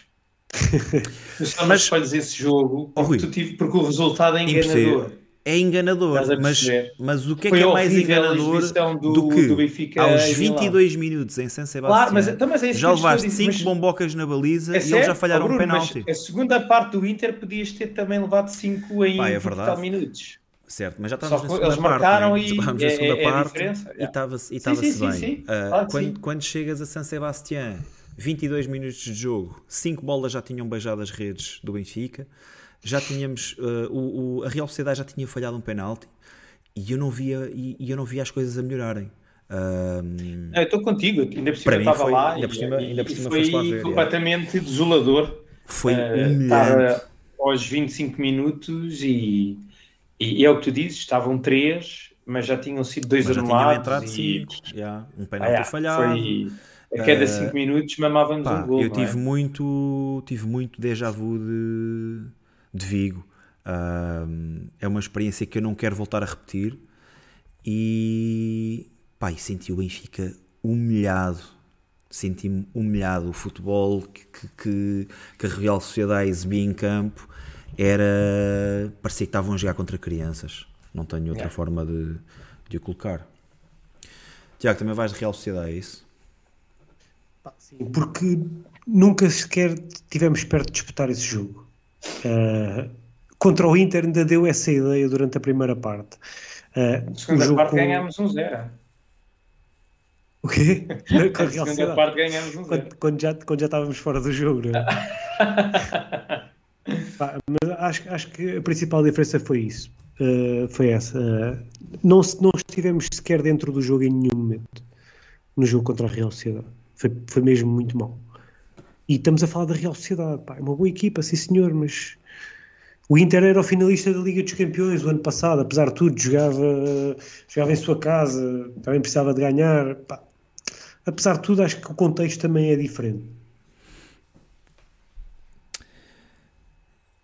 E aí está. Bem, e o melhor gol de 2023, Tiago? Tens ideia? Uh, olha, estava agora, uh, ainda, ainda há bocado falei, falei disso. O melhor, o melhor, ah, não, o melhor, não. Eu pensei que estavas a perguntar o mais importante. O mais importante, mas essa essa veio a seguir. Uh, o melhor golo, pá, tive, tive algumas dificuldades, uh, até porque não me lembrava todos os golos, e acabei por ir para um que, que estava mais vivo na minha memória e, e escolhi o golo de Di Maria contra o Porto. Também gostei muito. Excelente finalização. Eu tenho aqui três golos que eu acho que tu se calhar não, ti- tu não viste os golos todos, pois não? Não, não, é isso que eu estava a dizer. Yeah. Tive, tive dificuldade porque não me lembrava todos os golos ah, e acabei por escolher um que estava, que estava mais vivo na minha memória, e também pela importância que foi. ah, acho que isso também acabou por pesar um bocadinho ah, e fui por aí. Ok. E tu? Eh, a, minha, a minha escolha foi o gol do Coxo contra o Guimarães. O Tá, passo de Maria fora, e sim. o Coxo de é fora da área também. Estava agora aqui Banana. a responder ao vídeo. manda aqui um tiro de fora da área inacreditável. Podia, podia ter escolhido ah, alguns do Grimaldo, Tenho mas já dois. não me recordava. Ainda tenho mais o pódio. O que é que tens aí mais? O que é que tens mais aí? Eh, então, Bruno, tu também escolhias o Coxo, é isso? Eu também escolhi o Coxo, sim. Ok. Estava agora a E depois responder ao tinha vídeo mais aqui dois chat. que eu acho que foram muito bons, que foi ehm, o golo do Bá já este ano em Portimão, que Yeah, um abriu grande o remate marcador, um remate primeira. fora da área também, Yeah, yeah, yeah. de primeira, Bom golo. eh, eh, também a, a, a ser um golo, exatamente.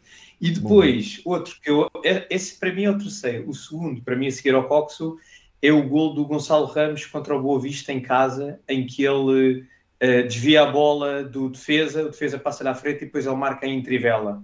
Sim, Tipo um trabalho individual, recordam-se? Não me recordo. Sim, sim, lembro perfeitamente me desse recordo. Eu estava a dizer Yeah. que Puxa eu tinha assim, vários ou seja, diz que vai rematar, não é? Mete Isso para mesmo, dentro. puxa para Sim, dentro e depois dá-lhe dá trivela. É um grande gol, um grande trabalho do Gonçalo Ramos. Eu confundi mim muito. Eu até estive a tentar me lembrar 23. dos golos do Grimaldo, porque Grimaldo É também isso, marcou Confundi, livre, livre. confundi muito, já não sabia se eram em 2022, se eram em 2023, mas há um que ele marca em que a bola sobe e depois baixa muito repentinamente, ah, fora da área na Liga dos Campeões, mas já não me lembrava se tinha sido contra o Maccabi ou contra o Midtjylland, uma cena assim Ah, do olha, o- género. O Hilder, o Hilder e o terceiro e o quem é que foi mais? Uh, pá, vi aqui mais alguém, mas agora vejo, vejo o Hilder também, também falou desse golo do Ramos contra o, contra o Clube Bruges em casa, também naquele 5-1, que passou por Mas- 3, 4 yeah. jogadores do, do Bruges, também foi um grande golo. Yeah, foi um gol- apesar de que eu, eu tive a rever esse gol hoje e ele há ali uma altura em que ele ganha ali um ressalto, ou seja, ficou ali Sim, meio sim. atrapalhado e depois marca. Ou seja, não Sim, foi mas é tão um grande puro, trabalho, não foi é um tão limpinho como, por exemplo, o do, o do Boa Vista. Pelo menos a mim encheu, encheu mais as medidas esse do, do Boa Vista. Há também um E ele também tem um bom. gol em Portimão que ele também vai correr, mete de, de calcanhar para dentro, o defesa passa-lhe à frente, depois ele remata também com o pé Sim, direito ao sim, primeiro sim, poste. Isso foi depois, do, foi depois do Mundial, acho eu. Ah, Não, foi, já foi quase no final, No final do- da época, sim. da época. O É, Gonçalo ganhar- Ramos, da segunda parte da época, fazia coisas que da primeira metade não fazia. golos. Sim. Uh, pá, há um gol do Neres que me ficou na memória. Acho que é contra o Vizela, em que estávamos a, estávamos a perder um A perder. zero. Uh, mas eu acho que esse gol é em 2022. Não tenho a certeza, É. mas acho que esse gol é 22, em esse é 22, 2022. é 22, é Ele 22. puxa a bola para fora, para, Esse é 22, o, guarda, o, o marcador direto fica, fica parado, ele dá mais um toque e manda um pastel fora da área. Gostei muito desse gol também. Enfim, há outros. Mas sim, mas é 2022, já. Olha, entretanto, estamos a falhar aqui no chat. Isto porque o Fernando da Silva já mandou aqui um big daço para nós e mandou aí um, uma donation. Fernando, muito obrigado, como sempre. O homem nunca falha. E o terceiro anel acabou de fazer o mesmo, acabou de fazer aí um super chat e diz que para ele o melhor gol foi o, o gol do Cabral de Picanha. O gol de Cabral marca de Picanha, sem dúvida, é também dos melhores e mais Cabral. inusitados. Muito bom. E vai marcar mais. E agora com o Picanha e com uma minha, venha ao diabo e escolha. Vai ser um fartote. Bem, next. Gol mais importante de 2023. Pá, para mim, ah, tenho dois. Tenho o de Rafa contra o Braga. Essa foi a minha escolha. esse jogo acaba por ser um jogo decisivo e é um bom golo e, e é um golo muito importante. E depois tenho o de Di Maria contra o Porto também. Ah, porque gostei mais desse golo gostei mais do golo do Di Maria.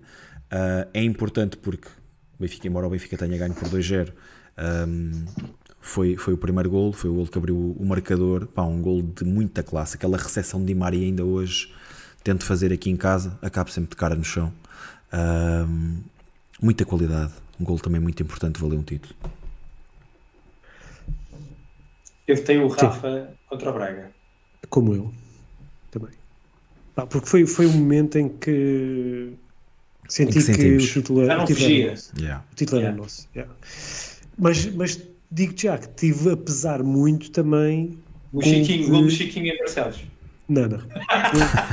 Oh, importantíssimo, Importante. importantíssimo. Importante. de Tengsted. Ah, Verdade, está muita gente aqui a falar. Ao Estrela da. Amadora? Ao Estrela da Amadora? Não, no derby, no derby. Sim, o derby, o derby contra a Amadora. O derby contra a Amadora. Aquele que, que acaba por virar o jogo contra o Sporting porque pá, estávamos num mau momento e uma derrota ali. Nesse momento já não era derrota, já seria um empate porque o João Neves já tinha empatado o jogo. Ah, mas Não acho tenho que problema aquele- nenhum em dizer que esse foi o gol que eu mais festejei este ano e festejei a dobrar. Festejei uma e depois ainda festejei outra. Né? Ainda, ainda, fiquei, ainda ficámos ali 3 ou 4 Epá, minutos esse- à espera é- é- que. a questão é que o lance fosse validado. tem o facto de ser contra o Sporting, não é? ser no último minuto, estás a, estás a perder, estás a perder o jogo aos- até aos 93, Yeah. Rui. Sim, sim, Esse- sim, sim, isso sim, foi, tem- mesmo, foi mesmo aquele vulcão em, em erupção, né? 10. a ouvir Mas pronto, 10. mas, nu- nunca, nu- mas para ser o mais importante, pois foi se calhar o mais emocionante. Agora Sim. o mais importante, acho que não é difícil. Sim, mais fugir importante para mim foi claramente, o, foi claramente o do Rafa. Porque senti ali que estava feito, íamos levar o campeonato. Estava fechado.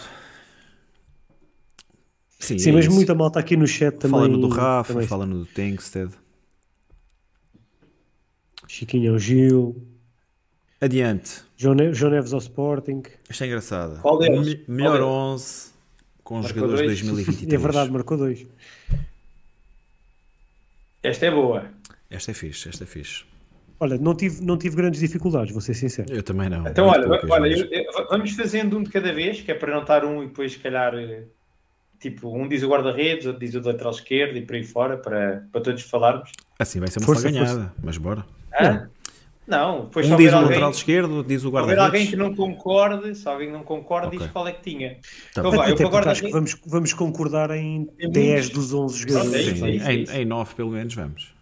Então vá, eu começo. Guarda-redes, Trubinho. Defesa direita, Alexandra Bá. Espera, É. eu discordo. Pronto. Eu- Austin- eu Austin, defesa tens Austin? Eu defesa Austin? pus o Orsnes. depois, já, depois já podemos ver o, como é que isto acaba. Pronto. E tu, Tiago, fizeste quê? Eu pus Bá. Vá. Eu pus Bá. Então, teu um central, Tiago. Uh, Tony, Uh, Otamendi. Uh, Grimaldo.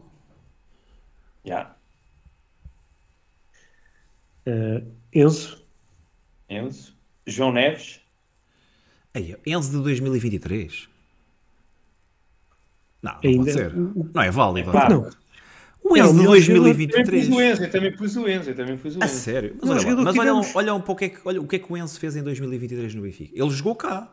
o mesmo. Mas olhem para. Vamos imaginar, por exemplo, eu tenho aqui. Havia jogadores que eu poderia ter colocado e, e que não coloquei porque acho que a sua prestação em 2023 esteve abaixo de outros jogadores. né? Eu- Eu Mas estou a olhar para o ano de abaixo, é. 2023. É pá, jogar uns. Estás a eu pesar a a quantidade. Estás a pesar a quantidade. Eu estou a pesar a qualidade. Já. Se eu pudesse ter, se eu pudesse ter, estás a ver? Se eu pudesse ter, Exato, tu se tivesses o Enzo de 2023, Espera, qual foi ias meter o Cockchu de qual foi a 2023. tua dupla de, de meio campo, Bruno? Ah, João Neves e Auschwitz. Ah, ok, tu puseste Costa nem jogou no meio campo. Pois não, mas jogou Yeah. no Benfica, não jogou. É, Pois, tá bem, mas, Por isso é que eu não concordei com o Bá, com o Bá Sim, mas é a mesma coisa que eu dizer Turbina avançado. Yeah. Bom, nunca jogou na- Espera lá, espera lá, vamos, vamos, Não vamos nada continuar, vamos continuar. Não, Extremos. não, mas deixa, deixa, tu- deixa-me só fazer, deixa-me só perguntar isto ao Bruno. Preferias o, o Enzo de 2023 ou o Cockchu de 2023? Pesadelo encarnado a esta hora? Não. Tiago, a, a questão não é essa. A questão é aquilo que eles. Para mim, quando, quando me perguntam assim, qual o melhor 11 com, 20, com os jogadores de 2023 que jogaram no Benfica? Então, mas o Enzo jogou no E o. Enzo jogou. A Epá, partir daí o gajo vai, vai O, direito o Enzo, 11, quantos, quantos minutos é que ele tem em 2023 pelo Benfica? Ele ainda fez alguns jogos. Ele fez, ele fez os jogos todos de janeiro. Janeiro. Epá, Só não jogou, não, só não jogou um quando voltou lá da Argentina. Exato, ficou. na boa, aceito, aceito a vossa decisão. Se calhar sou eu que estou a ver de outra forma, mas quando, quando eu olho para esta questão e quando penso no 11, é naquele que foi o melhor Pensas em 11 jogadores que jogaram muitos minutos. em 2023. Para mim é o que me faz sentido. Mas, Bem, Mas, é, mas a cena, não. não tenho nada contra. ali diz o melhor 11. Eu acho que o melhor com os que jogaram no Benfica, Enzo tinha que estar sempre lá. Ah, então o Bernat, o Bernat também entra aí ou não? Não. Não. Não por causa do Grimaldo, ok. Yeah. Não, é- Então, Então, então o Bernat entrava. sem o Então o Grimaldo, Bernat, mesmo sem o Grimaldo não entrava? Então quem, é que- quem é que era o teu defesa esquerdo sem o Grimaldo? Era o Morato. Morato. Gostas mais do esquerda Morato do que o Bernat? A defesa esquerda? Era o Austin. Do, do que eu vi, do que eu vi até agora no Benfica, eu gosto. Então, É mas que o... o Bernat não fez nada no Benfica. O Bernat Ah, eh, então e o que é fez. que o Enzo aquela- fez em 2023 no Benfica? Não, tá bem, mas já O tinha Enzo sempre jogou, é? bem. Ainda marcou um gol e tudo. Em 2023? É, pá. Yeah. Já. É. Marcou para a taça. marcou Estamos a, a taça. estamos a usar três jogos para justificar um jogador. Não, é, não, é, não é usar três jogos, é eh, o jogador. O, Enzo de 2023 é melhor do que o Cockchu de 2023 ou do que o Florentino de 2023 e até do que o, do que o João Neves de 2023. Pá, não concordo com essa visão, mas, mas já sei. Vá, continuem lá, vá, bora. Sim. Teremos. Quem que era? Já não sei. Pode ser tu, Tiago.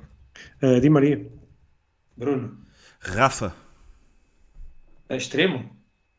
Não, extremo não, a Não, 10. ou seja, Então, os ele- três, ele os três está- ali. Ele está da direita para a esquerda.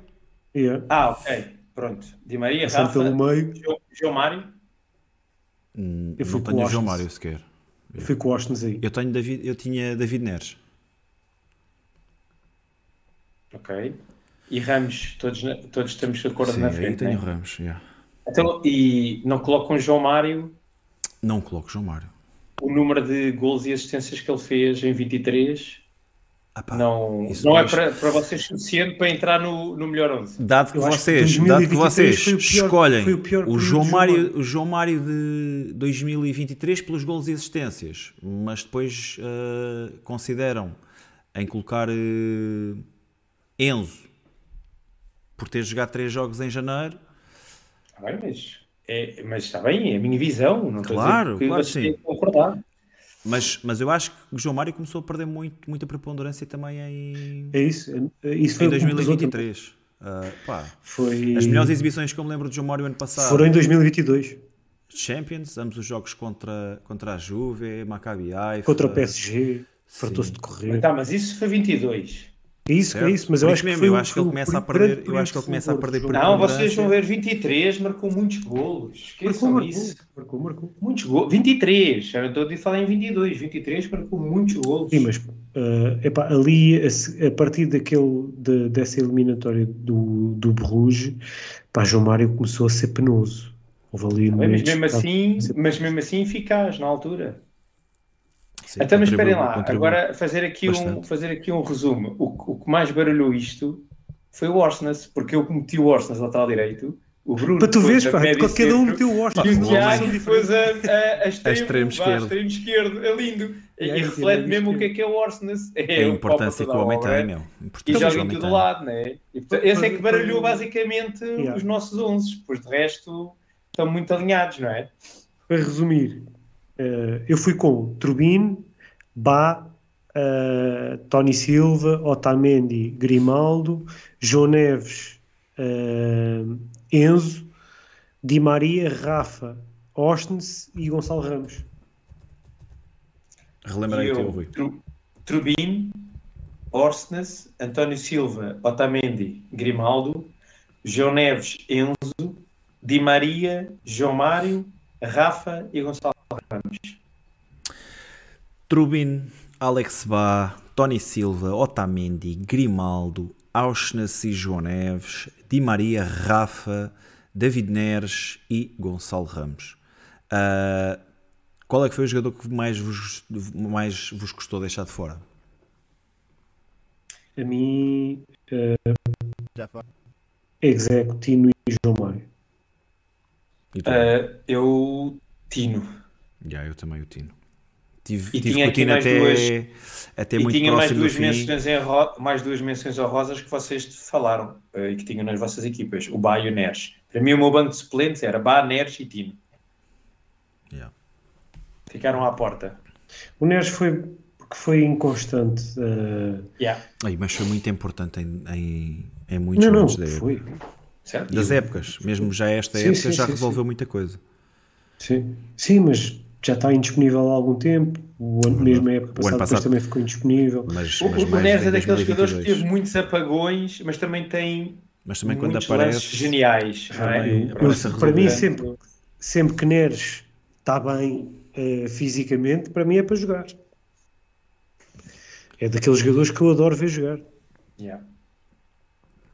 Bem, mais Mas nomes sim, que o Tino, Tino custou, mas pesou-me pesou-me um bocado, tal como o João Mário, que foi, eh, foi perdendo fulgor em 2023, mas ainda assim. eh, O Tino Bastante só positivo- saiu, bastante o Tino positivo só saiu eh, na equipa no final, que foi quando entrou João Neves para a equipa, não é? Yeah. Vai nos últimos 5, 6 jogos de. E depois este ano, E esta este época ano- toda, perdeu. Então, perdeu Só no Perdeu início, completamente o comboio, é? no início foi completamente afastado. Depois houve ali uma altura que ainda foi jogando naquela, naquele 3-4-3, ah, ainda revitalizou ali um bocadinho, mas entretanto também já está, já está a começar a perder minutos outra vez. Sim, também aproveitou o facto de Coxo estar lesionado, mas regressando de Coxo ficou outra vez Mas é um, complicado. um exercício muito engraçado, meu, e é, é porreiro ver que as opiniões divergem bastante. Yeah. Não, não divergiram assim. Foi assim tanto, foi para aí, vá, em 11 jogadores tivemos que dar dois diferentes. Sim, dois, mas, yeah. mas só o facto de teres Auschwitz em três posições distintas pá, diz Sim, sim. muito. Primeiro, da polivalência do jogador e da sua utilidade, né? bem como qualidade, porque se estamos a colocar em três posições distintas ah, é meritório. Mas pronto, os critérios também são, também são Tu, importantes. João Mário, não, Bruno. Não, não, não tenho João Mário, não tenho João Mário. Então o que é que tu meteste a extremo esquerdo? Médio esquerdo. David Neres. Neres. David Neres. Neres. Olha, o, o vídeo está aqui a pôr. O João Mário teve 13 gols e 5 assistências na segunda metade da época. Pá, são grandes Pá, números. é ano- assinalável. Este ano, já, este ano já leva para aí mais uns 5 golos, pelo menos. Rui, é assinalável, não posso questionar, são factos. ahm, mas pronto, mas naquela posição, para aquilo que é o, o- o desenho tático que, que Roger Schmidt apresenta, eu não gosto muito da cena Com o do, Grimaldo atrás dele. Do médio dele, equilibrador outra- e. Sim, loiça. quantos, quantos não teria marcado dele. David Neres? Sim, Bem. mas o- esses, esses números do João Mário também acabaram em, em meio de março. Sim, e também, e também pá, Até- até acho, até acho que não final- fere ninguém se disser aqui que esses, o João Mário também tem esses números, ah, muitos golos de bola corrida, mas também é o batedor de penaltis e também fez bastantes golos de penalti. Ah, se tirássemos os golos de João Mário de penalti que tem e os dessemos a outro jogador, ah, se calhar o prato da balança também desequilibrava para o outro lado. Bem, adiante.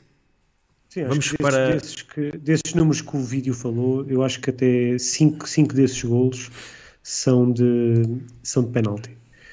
Uh, de, ou seja, em 2023. E, e desde, ou seja, desde 18 de março foi o último De gol que ele marcou. De abril até maio ele só marcou um gol no último jogo contra o Santa Clara.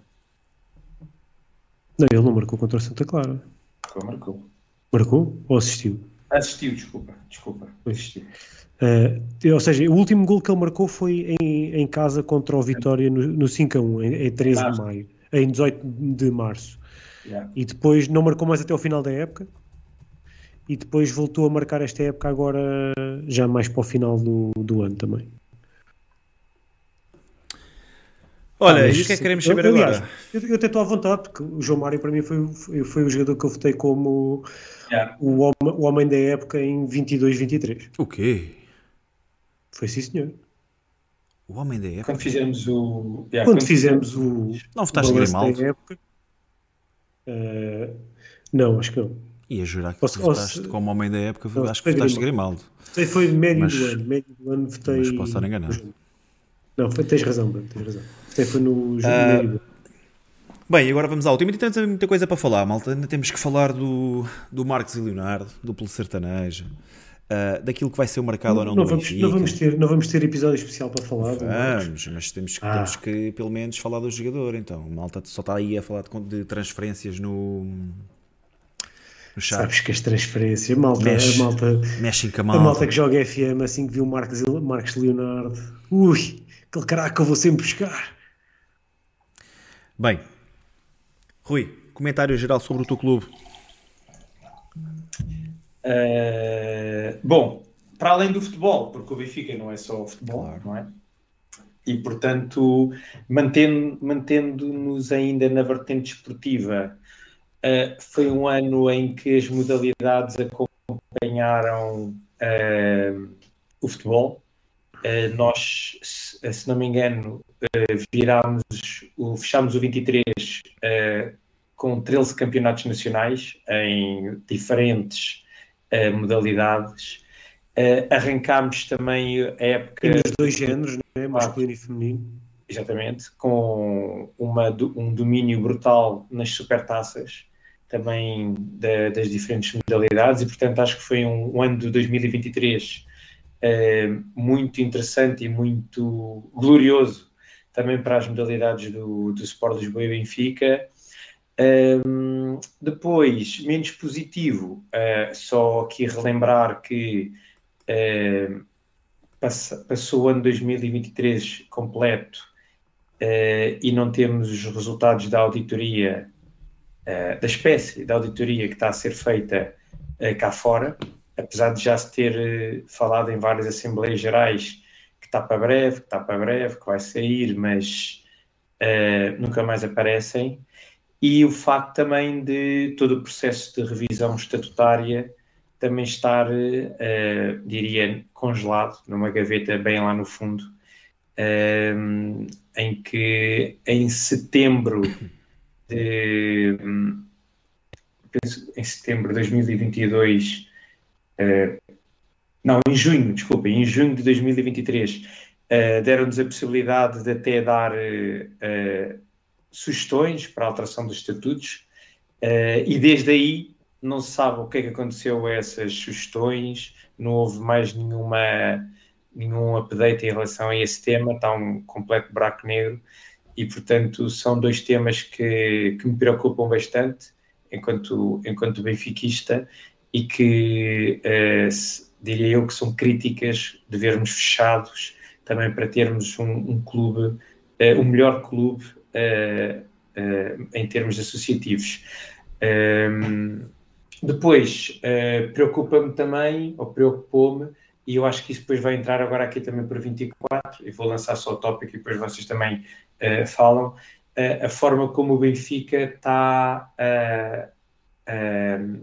a mexer-se no mercado de transferências e a facilidade com que estamos a, a, por um lado, a alargar aos 20 milhões por, por jogadores.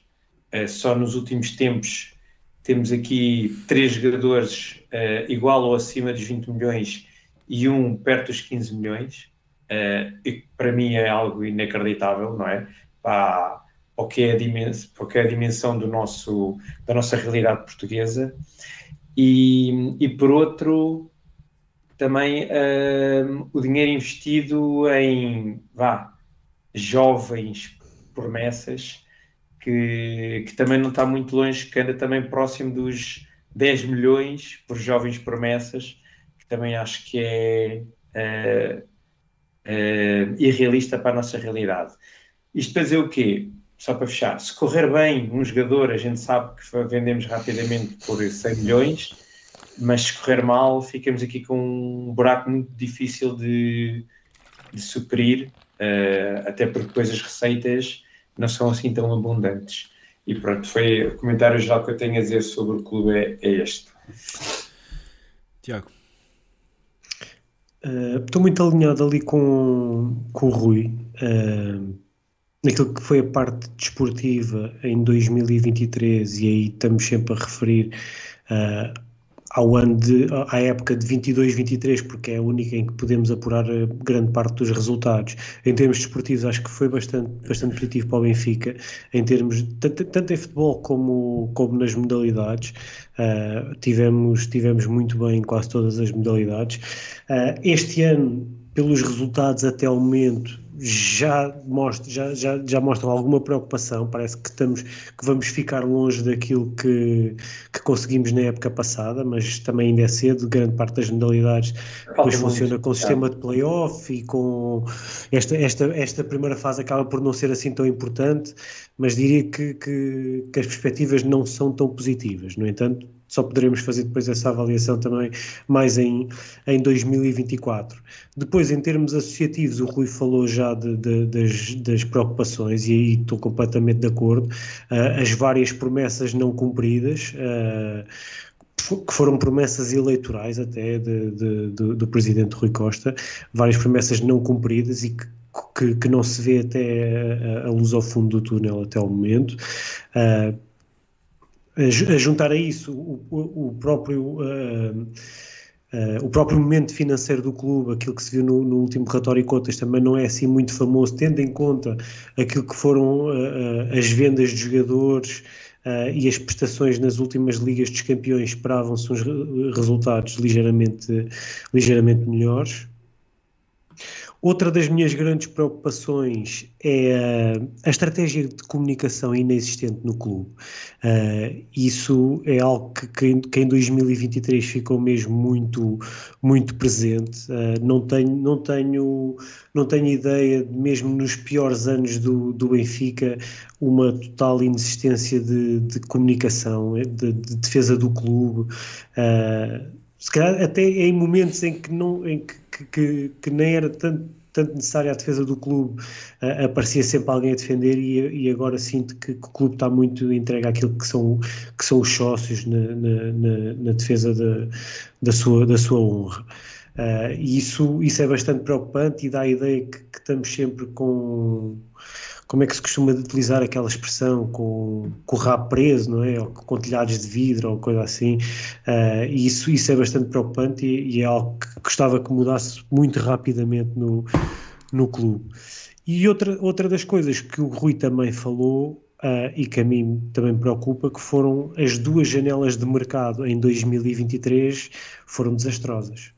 Uh, e se, se grande parte da, das contratações eu até entendo o racional, uh, estas contratações com vista com, com uma, uma, uma, perspectiva futura, mas que, que já que já comportam um investimento económico muito, muito elevado, elevado, não é? Muito elevado, porque antigamente o Benfica fazia alguns destes negócios em excesso, nem, nem, nem vamos questionar isso, que era, era demasiado, mas, mas se nós lembrarmos, por exemplo, as contratações de David Luiz, que eram, eram valores baixos, em que, que, o risco acabava por não ser tão elevado, mas nós nas contratações de Schaldrup, Tengsted e agora, pelo, pelo, pelo que se vê de de, de Marcos Leonardo, Prestiani, etc. Sim, Estamos a falar de valores. Diferentes, não é? São jogadores diferentes, mas também são, são jogadores a pensar muito, diferentes. muito no futuro. Não sei, vamos ver. Não, não sei, é, porque se tu, se tu pensares nas duas janelas de transferências, né, se formos à janela de transferências de, de inverno de 2023, nós trouxemos três jogadores, uh, os dois nórdicos não deram nada, nem foram utilizados durante, durante aquele mercado de transferências, portanto, só mostra que eram contratações para o futuro. E, e Gonçalo Guedes, que no momento fez sentido, mas que se calhar agora a renovação do empréstimo para este ano já não fazia tanto sentido. Uh, e, e, depois neste mercado, agora já para a época 2023-2024, uh, grande parte das contratações tinham um racional, não é? Ou seja, estávamos a colmatar posições para onde estávamos carenciados, mas claramente os alvos foram falhados. Uh, e, e, nós discutimos isso ainda há pouco quando falámos das contratações uh, e foram, foram poucos os jogadores que, que, entraram e que, são, e que são indiscutíveis, nós dissemos dois à cabeça, né, que era o Trubino e o Di Maria, o próprio Coxu uh, até o momento uh, não, não, não querendo dizer que o jogador não tem qualidade, porque nota-se que é um jogador que tem qualidade, mas que não convenceu, não é? Aquilo tenho dúvidas que haja algum adepto do Benfica que diga que estava à espera de, disto de Coxu, que Coxu só ia dar isto. Uh, e por isso, depois centramos em Artur Cabral, uh, Jurasek, etc., pá, todas as contratações, têm, os alvos têm sido mesmo, mesmo falhados. Vamos, vamos ver uh, qual é, se, se, queremos um mercado mais parecido com aquele que tivemos em 2022, 2023 ou, ou com o que se passou a partir daí. Olá, vocês já, já acabaram por, por falarem muito daquilo que eram as minhas ideias. Um, a nível institucional e, e, a revisão estatutária a encabeçar aí a lista, penso que é, que é um tema preocupante para os benfiquistas, não é? Ao tempo que, que as coisas estão prontas e a serem aprovadas pela, pela direção, ao tempo que, que, a bola está do lado da direção e que nós não ouvimos uma única resposta, uh, é sempre preocupante. O futuro do Benfica passa pelos sócios. Mas pelos vistos para esta direção não, ou, ou, ou, vai dando sinais muito claros de que não é a sua prioridade. Uh, a auditoria que o Rui também iniciou por falar, uh, já vamos em pai em dia 800 de outubro de 2021, a verdade é que os resultados da, da auditoria ainda não são conhecidos, uh, sempre que confrontados com, com estas questões nas AGs ou, ou, ou para televisões em direto, das duas uma, ou, ou, está próximo da sua conclusão, ou sabes lá tu o que é uma auditoria. Portanto, uma dessas duas respostas está sempre na ponta da língua. A verdade é que, vou repetir, já estamos em, sei lá, 800 e tal de outubro e, de 2021 e continuamos a não ter qualquer, qualquer indicação, qualquer resultado. Uh, parece que vai-se empurrando o lixo para debaixo do tapete para ver se ele fica esquecido durante muito tempo. Uh, mas a verdade é que nós sabemos o que é que lá está, o que é que lá está debaixo. Um, a nível das modalidades, e, e, também não é preciso estar aqui a chover no molhado, não sou a pessoa mais indicada para falar de modalidades, mas uh, dá a entender que os resultados que tivemos a época passada uh, dificilmente se repetiram este ano, ou os sinais que, que, se vão dando não são, não são os melhores. Dá até a entender, e mais uma vez, eu não sou a pessoa que mais acompanha modalidades, mas tenho a noção e vejo muita coisa uh, alusiva às modalidades que não, que não são bons sinais. Os problemas que houveram no handball, uh, as indefinições no futsal, as más contratações, más abordagens às janelas de mercados. Uh, tudo isso são temas que, que merecem um, um, olhar mais criterioso. Uh, Benfica não pode ser tão incompetente a nível de modalidades, uh, principalmente da forma que se investe. Não, não é demasiado visível que, algo, que os rivais estão a ser mais competentes do que nós. Não, não se justifica que seja de outra forma. Uh, a nível de, de futebol, política de contratações, etc., gostava de ver um Benfica a, a, a assumir uma identidade uh, do clube, uma, uma, entidade, uma identidade um, que tivesse de acordo com os, seus, com os seus ideais, que definíssemos um perfil de jogador, que definíssemos uh, que mercados atacar e, e contratarmos de forma mais uh, rigorosa. Uh, o Tiago falou aqui de alguns exemplos, mas, mas há outros para serem dados. Uh, e falou de alguns exemplos que, até de uma perspectiva de futuro, podem ser uh, bons exemplos. Tenkstead, um, Sheldrup, Prestiani, que tem sido falado, nós ainda não sabemos se esse, se esse, negócio é um negócio que vai acontecer ou não. O mesmo Marcos Leonardo. Uh, são tudo contratações avultadas, investimentos uh, consideráveis, na onda dos 7, 8, 9 milhões de euros, muitas vezes não é por 100% do passe. Sabemos que esses jogadores dificilmente, ou, ou, que neste momento não têm esses valores. Por exemplo, já, já acabamos por vender jogadores ou por colocar jogadores Uh, muito abaixo daquilo do seu valor de custo, que não tiveram qualquer rendimento esportivo. Falo, por exemplo, de João Vitor, uh, Meite ainda é uma incógnita, mas, mas nada faz antever que, que sejam 7 milhões recuperados, João Vitor já desvalorizou, enfim. E, e esquecemos-nos de que temos uh, um lateral esquerdo no plantel, o outro é emprestado, temos um lateral direito no plantel, não há solução, o outro é o médio centro. Uh, agora acabamos de, por fazer um, um, investimento também avultado num, num avançado, no, no tal Marcos Leonardo. Uh, poderá ser um jogador uh, dentro daquilo que se fala, poderá ser um, um craque, poderá vir resolver muitos dos problemas que, são, que o Benfica tem tido. Uh, mas a verdade é que temos outro tipo de, de, lacunas, temos outro tipo de necessidades mais preocupantes no plantel e parece que o Benfica anda a brincar ao FM. Vamos comprando os jogadores de futuro, os jogadores que aparecem com potencial melhor, quando precisamos de resultados imediatos. Esquecemos-nos que temos um, um, campeonato para ganhar em maio, ou até maio, um, e se calhar muitos dos problemas que tivemos para que tivemos em, em, jogos que perdemos pontos contra o Moreirense, contra o Farense, contra o Casa Pia, contra o Boa Vista também, uh, se calhar a equipa estava muito melhor se tivéssemos tido um lateral de origem que tivesse sido uh, mais barato, mas que estivesse mais próximo daquilo que são uh, as cogitações no, do nosso departamento de scouting.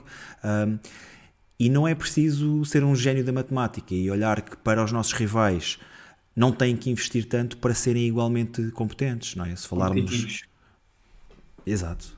Competência que depois que acaba por se tornar a nível de competitividade interna. Um, nós estamos com um ponto de vantagem sobre o Porto, certo? Ou dois? Um um ponto de vantagem sobre o Porto e estamos a, a um da liderança. Um atrás do Sporting, sim. Pronto.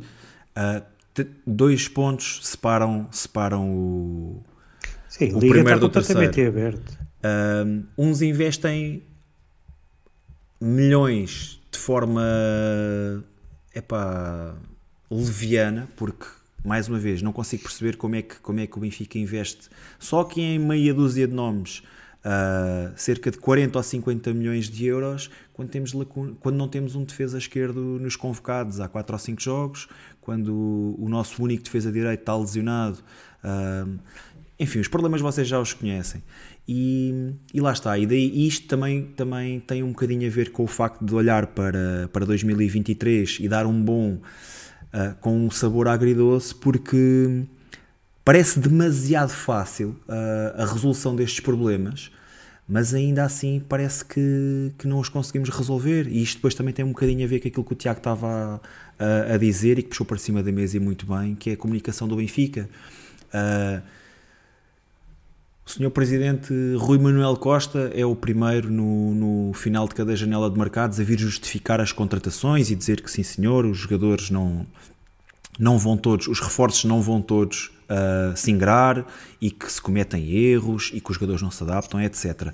Mas a verdade é que também são, são bastantes. E se olharmos uh, para o outro lado da segunda circular, onde se contrata menos, onde se contrata de forma mais assertiva e mais acertadamente, uh, há mais certezas. Há falhas também, também vai havê-las sempre. Este ano, também foi este ano.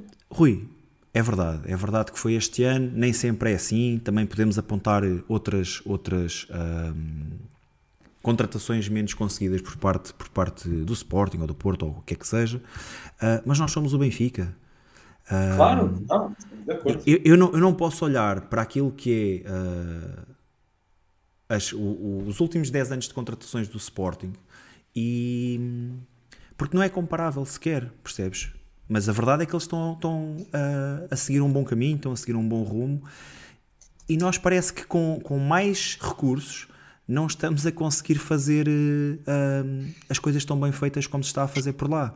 E isto não, não. é um, não é, não é uh, estar, a, estar a querer uh, elogiar o Sporting, é mesmo estar a querer criticar o, o meu Benfica porque acho que temos que ser muito mais competentes.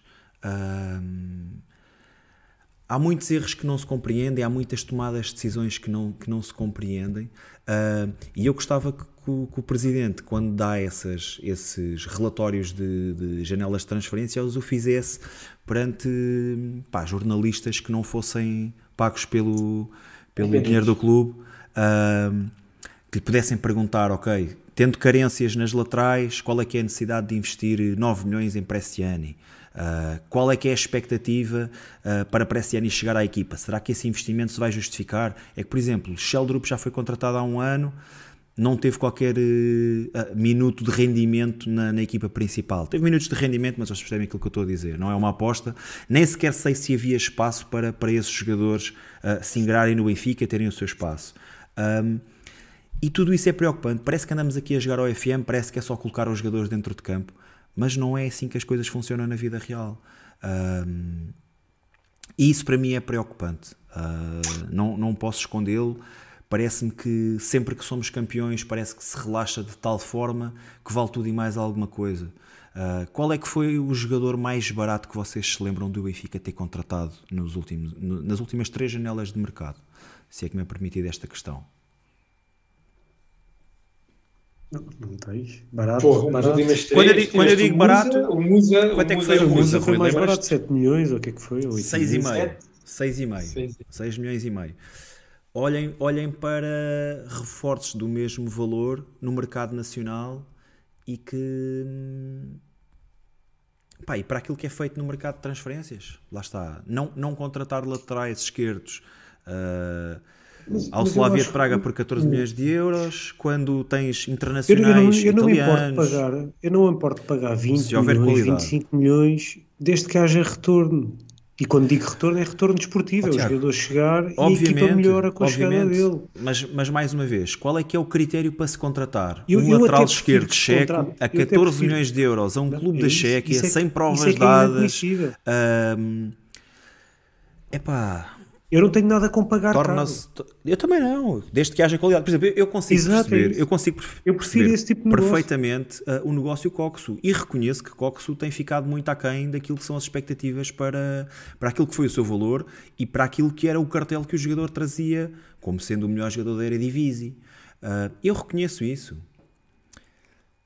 Mas o alvo foi bem identificado. A mesma coisa em relação a Artur Cabral e pulando aqui a questão do- da, da- da pior contratação, ah, mesma, relação, mesma questão em relação a Artur Cabral. Artur Cabral é um jogador com currículo, é um jogador que tem marcado golos por onde tem passado.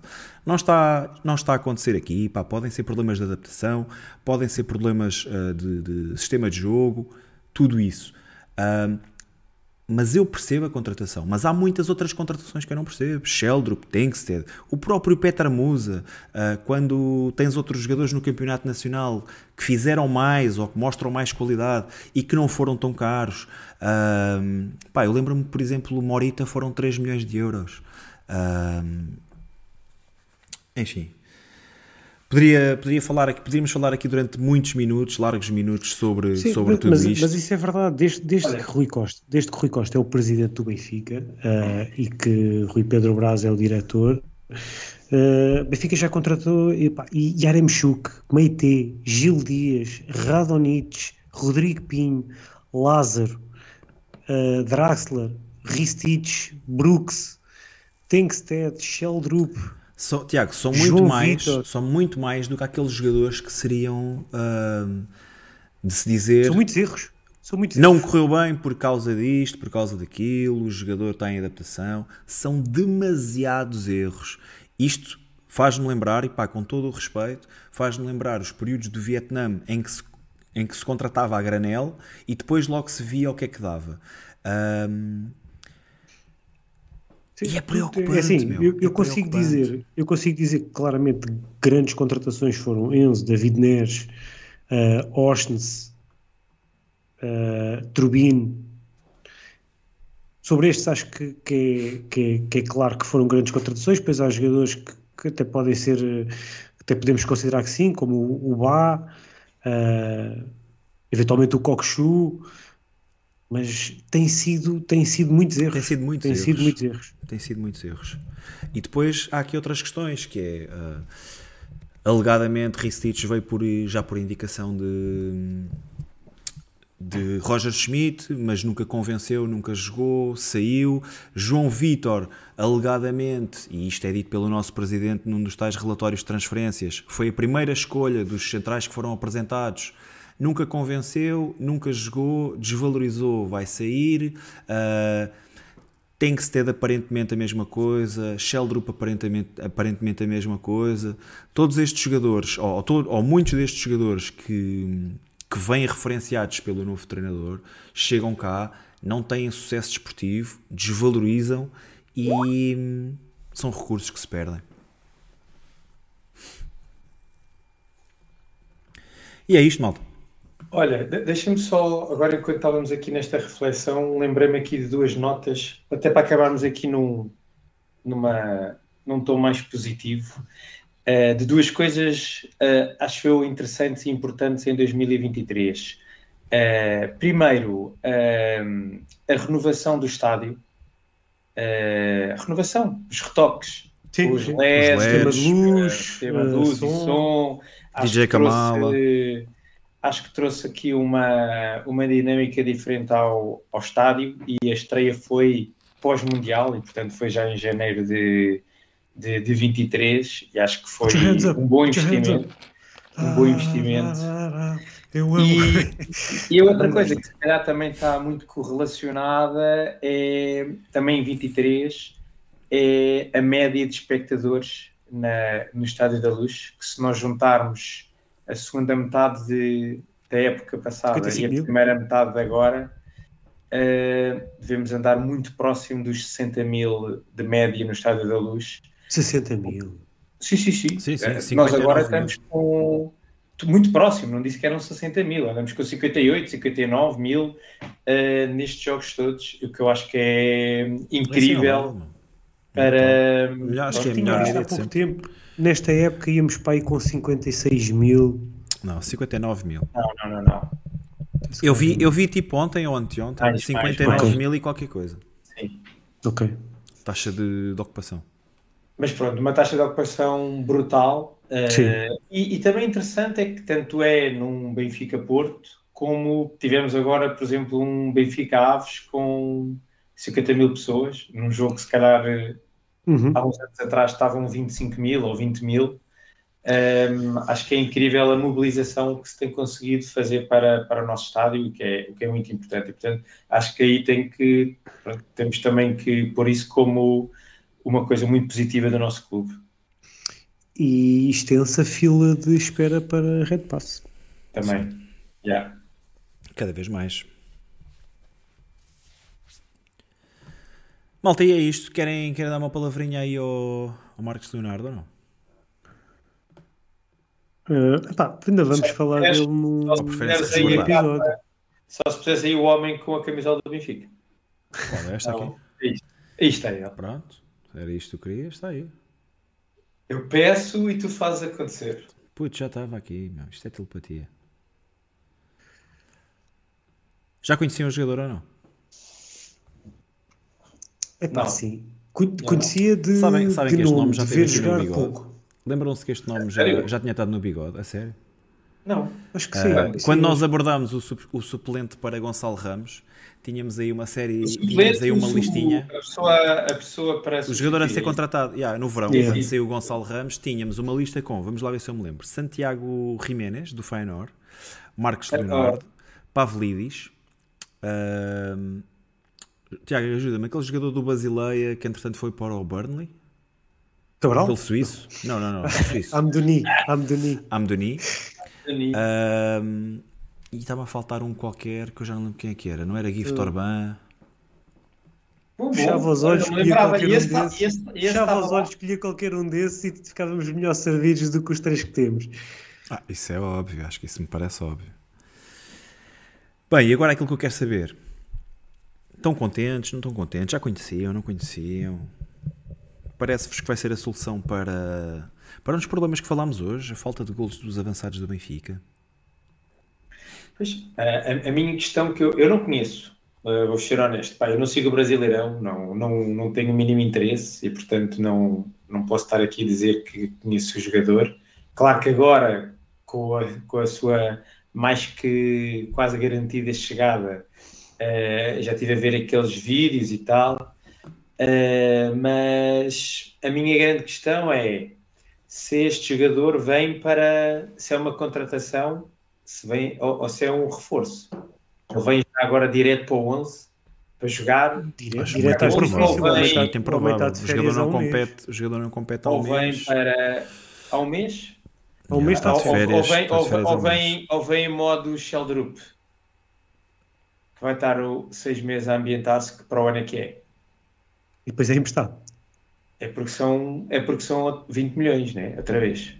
Não é? Sabes- sabes- não é. Voltamos àquela conversa de há bocado. Não são um milhão para vir aqui desenrascar. São 20 milhões. Sabes o que eu pensei? Eu, eu quando- eu quando, eu quando vi o Marcos Leonardo, eu pensei, "Fogo, ainda outro dia tivemos a falar do Paulo Nunes. Queres ver, Oh, queres ver oh, oh, Bruno, mete aí, mete, mete aí, Bruno, no chat se vai ser eh, eh, crack ou flop.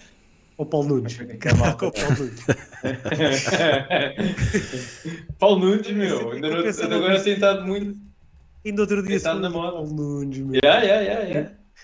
Não, mas é- é- é- a verdade é que este jogador ah, tem, tem já marcado muitos golos, alguns golos no, no Campeonato Brasileiro.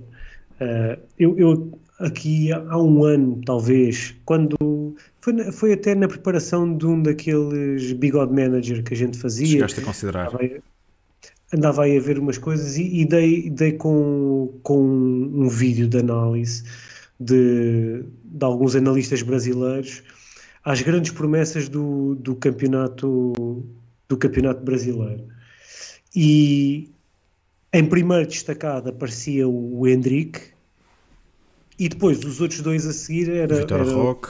Se gosta Vitor com uma rodelazinha, com uma rodelazinha de o Marcos Leonardo pepino, o Eh, Hendrick com pepino é top, meu. o quê?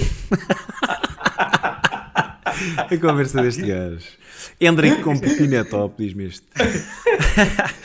Ai, caralho. E, toda a gente identificava o jogador como pá, uma grande promessa mesmo. Ah, e acho que é só isso é, é uma opinião mesmo generalizada em quase todos os analistas brasileiros que têm se calhar mais conhecimento do, do campeonato brasileiro e daquilo que são as características do jogador. Eu confesso que não que não nunca nunca ouvi fazer 90 minutos, que eu nunca vi um jogo completo dele. Ah, tudo aquilo que se vê de, de vídeos, pá, isso para mim conta sempre muito pouco. Ah, dá para ter noção de alguns pormenores do jogador, mas, mas é sempre muito, muito enganador. Ah, e portanto vou, vou aguardar para, para ver pessoas que conheçam melhor o jogador também, qual, qual é que é a sua opinião e depois e também vou tentar ver um pouco mais uh, coisas mais alargadas, não, não apenas uh, os highlights. Olha, uh, deixem-me só aqui vos dizer uma coisa que. Mas digo já, vou votar, vou votar craque. Vou votar Estão a craque. ouvir? Aqui um, acreditar que sim? um, um exercício que estavam a fazer no canal 11 e partilharam aqui no grupo do WhatsApp. E eu vou-vos só dizer: jogadores que chegaram ao Benfica vindos do Brasil desde 2010. Posso ler? Uh, De jogadores brasileiros? 2009, não? S- Sim, jogadores brasileiros Éder Luiz. Kardec, Ah, Ailton. Estás, a dizer de cabeça, estás a dizer de Ayrton, cabeça. Ayrton, estou a dizer de cabeça. Não, mas espera, eu vou dizer direitinho. Isso, isso era o Alan- bombeiro. Aquilo Éder ouve. Luiz era o bombeiro. Tiago, ouve lá, ouve lá. Pois já, Horrível. Isso lá, foi, Allan isso era, Kardec. isso era o Deixa eu ouvir, deixa eu ouvir, deixa eu de Ouçam Jesus, lá. Allan Kardec, Éder Luiz, Velden, Keirison, Felipe Menezes, Ayrton. Ayrton, era grande promessa também. Ramires, Quem? O Patrick, Filipe Menezes? Não, o Keirison. Posse, Patrick, Bruno lá, o César, Ramírez chegou em 2009. Bruno Cortês, César, Luís Felipe, Talisca, Vítor Andrade, Dos menos, Hermes. dos menos maus. Lucas Veríssimo, Gilberto, Pedrinho, Everton, João Vitor. Eu vou Gabigol. mais longe. Gabigol não está aí? Não veio direto, não veio Não do veio Brasil. direto. Veio Ah, do está a Inter. ver emprestado pelo. Veio do Brasil, do brasileiros que vieram do Brasil. Olha, eu gostei muito aí de uma questão que o Cubano levantou, que é alguém consegue lembrar-se de algum jogador brasileiro e ponta de lança que tenha saído da Liga Brasileira que tenha tido sucesso no Benfica? Pá, eu lembro-me de dois. Uh, Bem, Donizete? Ailton. Não, o Donizete não teve sucesso no Benfica. Lembro-me de Ailton, campeão 93-94, artilheiro. Artilheiro. Uh, e lembro-me de Valdir Bigode, que conquistou uma taça de Portugal. Um, Recordam-se desses nomes ou não? O Valdir Bigode? Sim. E Ailton? Yeah, eu, eu gostei. o- Acho que foram assim os dois que, eu- que eu me consigo lembrar que, que saíram, Olha, do, e que saíram da- do Brasileirão. Ah, e o Edilson, já, tá- ah, mas o Nuno Batista, sim, está aqui o Nuno Batista a dizer o Edilson, grande jogador mesmo, também. Ah, mas não fez. Não fez. eh, Não fez grande carreira no Benfica também. Quem, quem? O Edilson? Não, O Edilson. foi o melhor marcador e depois o Benfica despachou logo. Yeah. Teve cá um ano. Capetinha. Keirson. O Keirison, está muita malta a falar aqui do Keirison, porque era uma grande promessa mesmo. Ele até já tinha ido para o Barcelona. Olha, tenho que fazer aqui uma errata que o Alexandre Gaspar diz que o Valdir não ganhou nenhuma taça. Perdeu a 96-97 com o Boa Vista. Então se calhar é Se o isso. Alexandre Gaspar diz. Se o Alexandre Gaspar diz, vou ter que ir atrás. É- o é almanac porque- do Benfica foi escrito por Alexandre Gaspar. É pá, mas sim, é, é um histórico desastroso. não, não, não é muito promissor, não é? É um histórico desastroso. Pá, mas também, algum dia havemos de acertar. Pode ser que seja agora. Eu votei craque. O que é que É um- vocês votaram? Pá, eu não posso votar. Ah, mas que claramente parece-me parece ser um jogador ah, com capacidade para, para, para ser craque. Ah, se vier com a cabeça no lugar. E acredito que venha com muita fome também. Um jogador que em muito Ah, pouco é- tempo é- fez, fez bastante. Por Mas acaso é hoje tipo tive a de oportunidade. jogador- Sim. é o tipo de jogador que, que precisa de acompanhamento e de ter alguém em cima dele. Eu estava há bocadinho a, a ler que o Urban já está a carregar o stock. Acho que desde o Tarapte que não estavam com tantas eh, a estimativa de venda.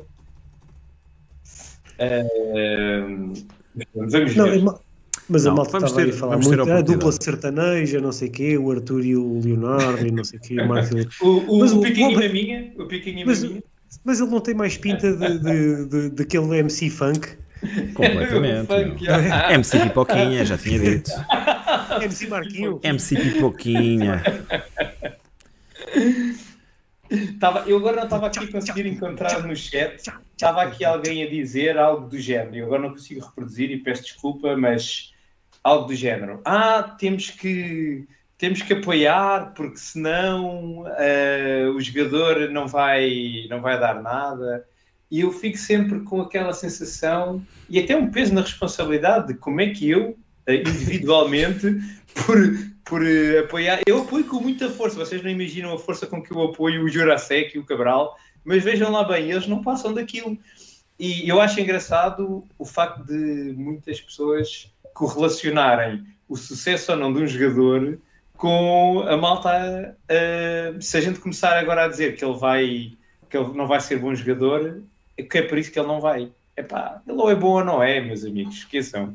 A gente podemos estar aqui a brincar, eh, até porque o, o, o nosso passado recente é, Olha, é, um curiosidades. bocado, é um bocado duvidoso, não é? Mas Hoje ouvi o eh, António não, é, Oliveira. não é por mais nada que isso vai correr melhor ou pior.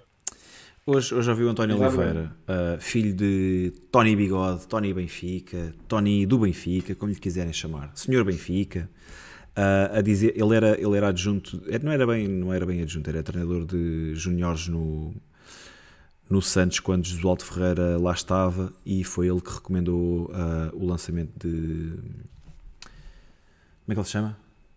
Marcos Leonardo ao Josualdo e que, e que disse, ó oh, Como é professor, que ele se chama? É muito- Ó professor, ah, ele vai aí treinar. ah, se o professor depois não quiser contar com ele ou se achar que ainda não está preparado, devolve, não há problema nenhum. E que foi uma semana e que ficou e que entrou na equipa. Pá, e o resto é história. E lá está, já leva em dois anos e meio, já leva alguns golos, um, um número significante de golos pelo Santos. Vale o que vale, como é óbvio. Deixamos aí uma análise mais cuidada depois quando o jogador for apresentado, se acontecer. Ahm, mas acho que sim, acho que é um jogador onde, onde o, o adepto brasileiro deposita muita, Sim, sim. muita carência e que reconhece muito potencial. Acho que isso é sempre positivo. Só pegando naquilo que o Rui estava a dizer do, do apoiar, eu não conheço nenhum jogador que não tenha tido o nosso apoio. Que não tenha tido o apoio do adepto, do, Claro. em geral, do adepto Benfica. Pelo contrário, pelo contrário, eu acho que há- jogadores que chegam e acho que são os próprios adeptos do Benfica que os fazem mais do que aquilo que eles são e que querem com Muitas muita vezes. força que Yeah. esses jogadores vinguem. Verdade. Ah, Eu, eu deparo-me inúmeras vezes nesse, nesse cenário, nesse contexto. Ah, portanto, acho que Agora, nunca, nunca o, será o por aí. adepto, o adepto de futebol no geral e o do Benfica em particular também é muito estranho, não é? O próprio Cardoso nunca foi consensual. Portanto, o melhor marcador estrangeiro de sempre do Benfica não foi consensual. Portanto, eh, se temos jogadores que nem golos marcam, é normal que não, não se sintam apoiados.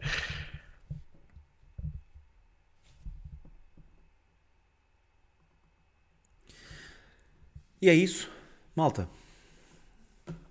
Dentro em breve, o Bigode regressa aí com com o mercado, com novidades do mercado, seja com com mais uma vez, como é que ele se chama? God manager. Marcos Não, Leonardo. Marcos- Marcos Como não consegue decorar. Não consigo Marcos decorar Leonardo. Marcos Leonardo. Sai sempre, vou sempre para o Carlos Leonardo, Carlos Magno. Estou perdido. É porque, ele Estou ainda, é perdido. porque ele ainda não é jogador do Benfica. Quando É eles isso, chegaram é isso, oficialmente. Isso também, também é verdade. E quando ele começar a marcar golos todas as semanas, não te vai sair da, da, daí da ponta da língua. Ainda vai, a tempo, ainda, vai jogo. ainda vai a tempo de ser o nosso melhor marcador. Se vier, se vier. Achas que é este que vai chegar aos, achas que é este vai chegar aos 20? Então, o Temos que- nosso melhor, marcador, nosso melhor marcador avançado, dos avançados, ou de todos. Pá, de todos, então, De ainda vem a todos. tempo ou não? Ainda não vem. tempo. Caralho! Mas dos, começar. dos avançados, pá, dos avançados é mais Os fácil. avançados é fácil, não é?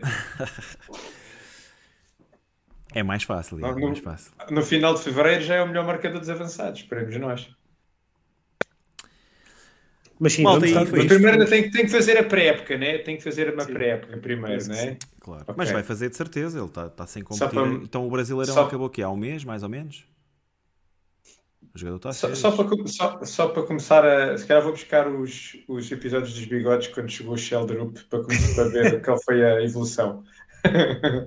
Pá, o jogador não está cá, Rui. É difícil fazer esse acompanhamento. O jogador não está cá.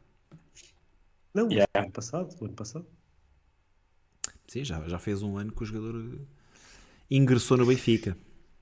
Mas, mas vamos estar, então, estava só para, só para resumir, vamos estar de volta com episódios sobre Marcos Leonardo, sobre Marcos Leonardo e todos os outros jogadores que forem apresentados pelo Benfica, não é? E também com um bigode manager de inverno. Ou não? Querem fazer o Bigode Manager? Pá, temos que falar sobre isso. Temos que falar sobre Eu isso. acho que sim, eu acho que sim, acho que faz sentido. Até porque se, Até, até porque. se houver esta que contratação, ficamos com menos espaço e menos Bigode- orçamento. O Bigode Manager, o Bigode Manager, aqui há uns tempos fiz um apanhado que vos enviei. O Bigode Manager tem, tem, tem servido para, para muitos clubes se Muitos clubes Menos o Benfica. Ainda não houve um único olha lá, ainda não houve um único jogador do Bigode Manager que tenha que tenha vindo para o Benfica. Houve um para o Campeonato Nacional, acho eu, Yulman, Yulman, é. que foi sugerido Oh. pelo Rui. Todos eles, todos eles não, ah, todos os que foram transferidos e já foram bastantes, pá, teoricamente passaram Evolução para na clubes carreira. melhor, evolução Yeah. na carreira. Ahm, vamos ver, vamos ver se temos Bigode Manager ou não.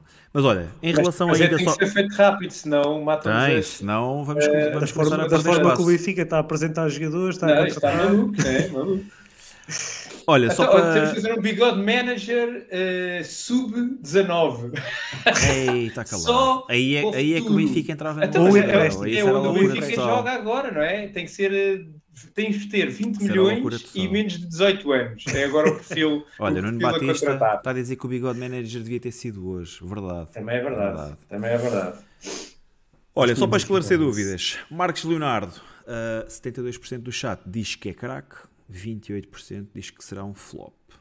Maravilha. falta apoio. Maravilha. Que venha Mais de rápido e que terços nos ajude a chegar ao confiantes 30. em Marcos Leonardo. Eu estou sempre confiante em todos os jogadores que vêm para o Benfica.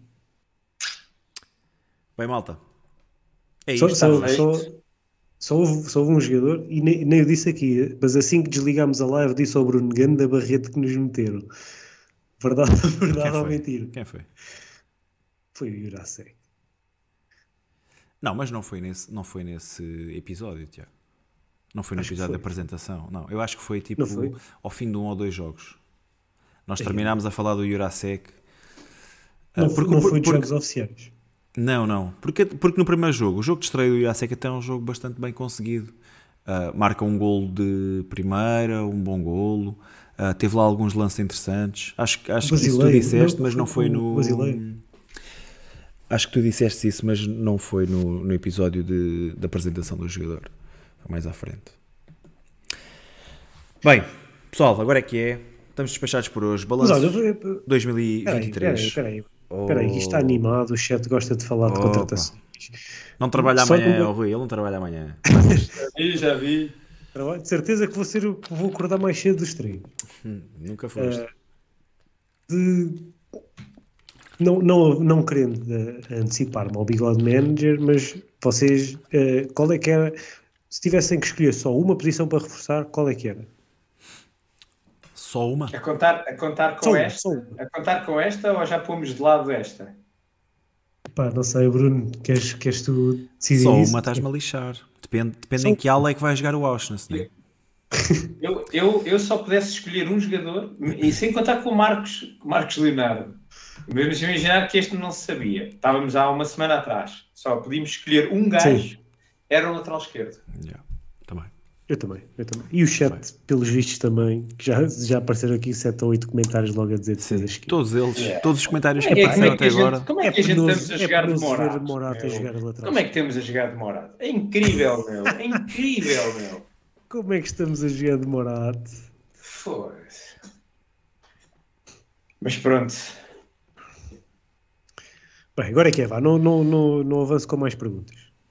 De certeza, o chat, está muito, o chat está muito, o chat está muito, olha, já estão aí a sugerir nomes, Valentim Olha, um lateral Barco. ambidestro, que tanto joga mal à esquerda como à direita. Isso já tem. Isso já tem. Olha, grande point que o Nelson Stas está aí a dizer e que o Francisco António corroborou. Caio Jorge, que estava no Santos, na altura teve para vir para o Benfica, a, a Juve, a Juventus raptou, raptou o jogador, Caio Jorge morreu para o futebol, entretanto. Morreu? Epá, não se, não se, eu nunca mais ouvi falar do Caio Jorge, vou ser sincero. Pá, a, a, a cena é que os jogadores que vêm do Brasil, eu tenho a sensação que estão cada vez a, a flopar mais na Europa, meu. Não é É só. um O Real feeling, Madrid, é um o Real feeling. Madrid tem uma palavra muito interessante a dizer sobre Sim, isso. tem acertado. Rodrigo, Vinícius. Eh, Isto, sabes o que é que tu me fazes lembrar? Aquela malta que, de- daqueles caminhões de, de jogadores que vinham para o Benfica, sacavam sempre da cartada que corria bem.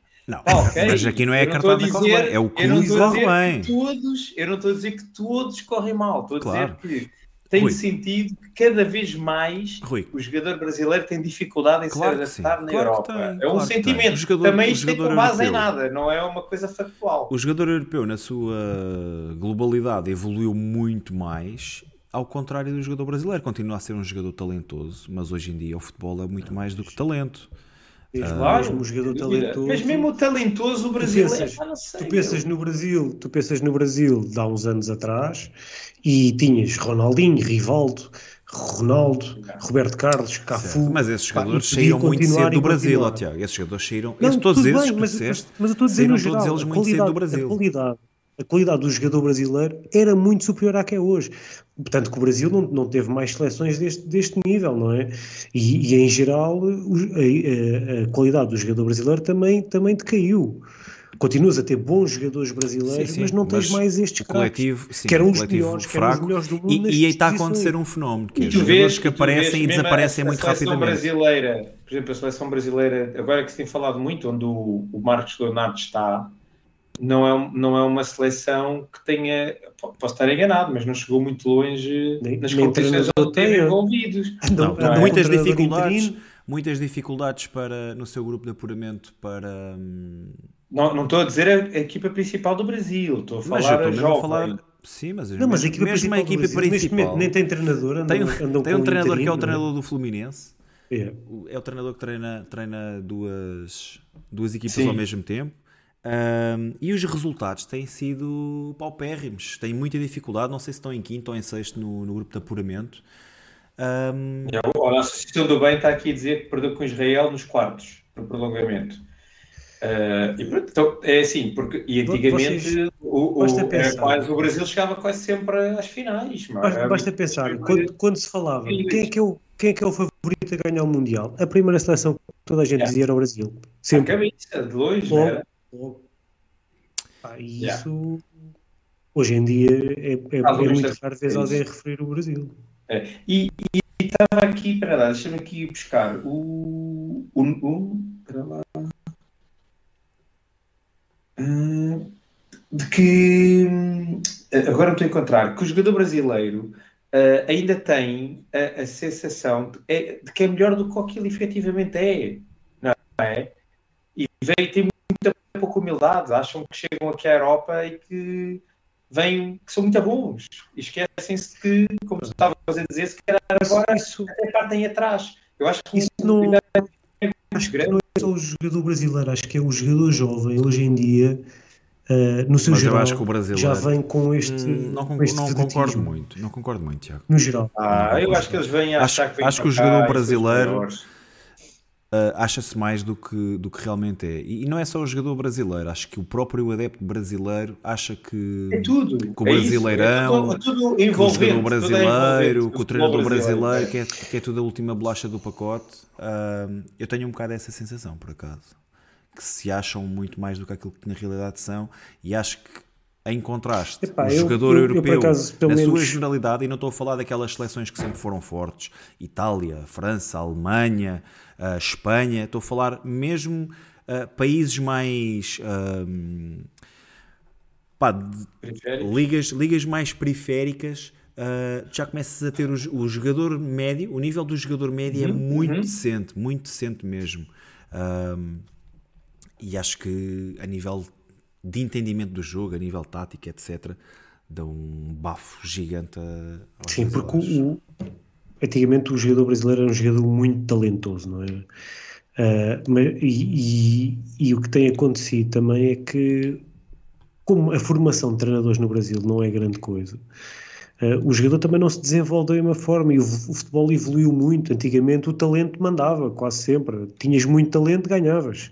Hoje em dia já se viu que o talento só não, não chega, é preciso, é preciso muitas outras coisas e pá, isso também tem pesado. Mas, mas para mim, a qualidade global do jogador brasileiro tem decaído muito. Antigamente, assim que falavas numa posição qualquer, os melhores jogadores do mundo, pá, tinha, vinha sempre um brasileiro à conversa, pelo menos.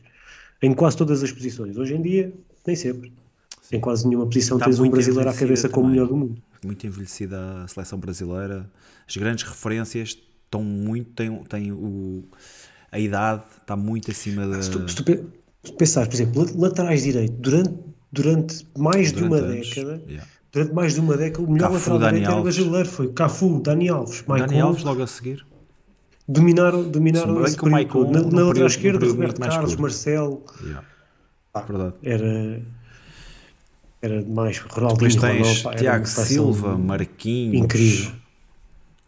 Eram seleções incríveis. Bem, e é com isto que vamos terminar. Tem que ser. Pessoal, Agora, um grande agora abraço. jogam com o PP. Jogam com o PP. Grande abraço. Uh, Benfica joga na próxima sexta-feira. Falou-se falou em jogo Sábado. aberto ao Mundial. Sábado. Ah, Falou-se em jogo horas é? Mundial. Sábado às só 6. recordar. Sábado às 6. Às 18. Em Aroca. Sábado Com às o 18 bigode. em Aroca. Bigode Jogo muito importante. Olha, já agora uma coisa muito rápida para fechar. Ah, depois sou eu. É, mas é uma, é uma resposta de 30 segundos a cada um de vocês, que é uma curiosidade que eu pus no outro dia no Twitter. Uh, nos últimos uh, dois anos, o primeiro marcador do golo de um ano foi o João Mário, em 22 e em 23. O primeiro golo de 24, quem é que vai, Vai marcar? Vai, vai é ser que João Mário? Vai, vai ser João Mário outra vez. E tu, Bruno? Rafa, vai marcar o primeiro gol do ano. Eu acho que vai ser eh, Di Maria. Pronto, três nomes. Di Maria, Rafa e João Mário com a trick. Boa. Já estaremos para ver. Se não, se não voltarmos antes, pelo menos no, a seguir ao Pelo jogo menos do, no sábado, do estamos aí. Sim, Se voltarmos antes, sábado. temos Marcos gente- e Leonardo, dupla sertaneja. Tem- se voltarmos antes, o pessoal tem que subscrever o canal para saber que vamos aparecer antes. Senão Exato, sabem, subscrever e ativar as notificações. Olha, a Lourdes Simões já está a dizer que vai lá estar em Aroca. Beijinho, Lourdes. Beijinho aí, Lourdes. Nunca falha, Desta vez não vou, Lourdes. Desta vez não vou. Eh, e pronto. Eh, abraço aí ao pessoal que nos fez companhia aí no chat, como sempre, espetaculares. Grandes, grandes. Maiores. não se esqueçam de deixar like antes de desligarem. Eh, e pronto, e se não for antes, cá estaremos sábado para falarmos mais sobre o Benfica. Pessoal, Grande abraço, Bruno. Grande Grande abraço. abraço, Tiago. Bom ano a todos. Abração, malta. Viva Bom ano. Benfica. Viva o Benfica. Que Bom seja ano. também um grande ano para o nosso Benfica. da- que daqui a um ano estejamos a dizer, é pá, 2024, fomos campeões, mesmo assim, não sei se foi muito bom. Portanto, está fixe. Pessoal, grande abraço, viva o Benfica. Viva o. Benfica.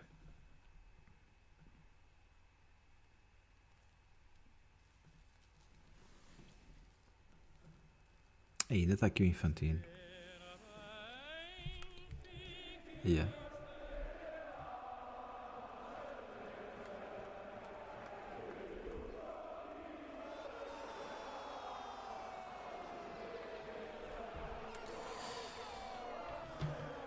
Quando, quando sair a lista definitiva? Quando é que isso acontece?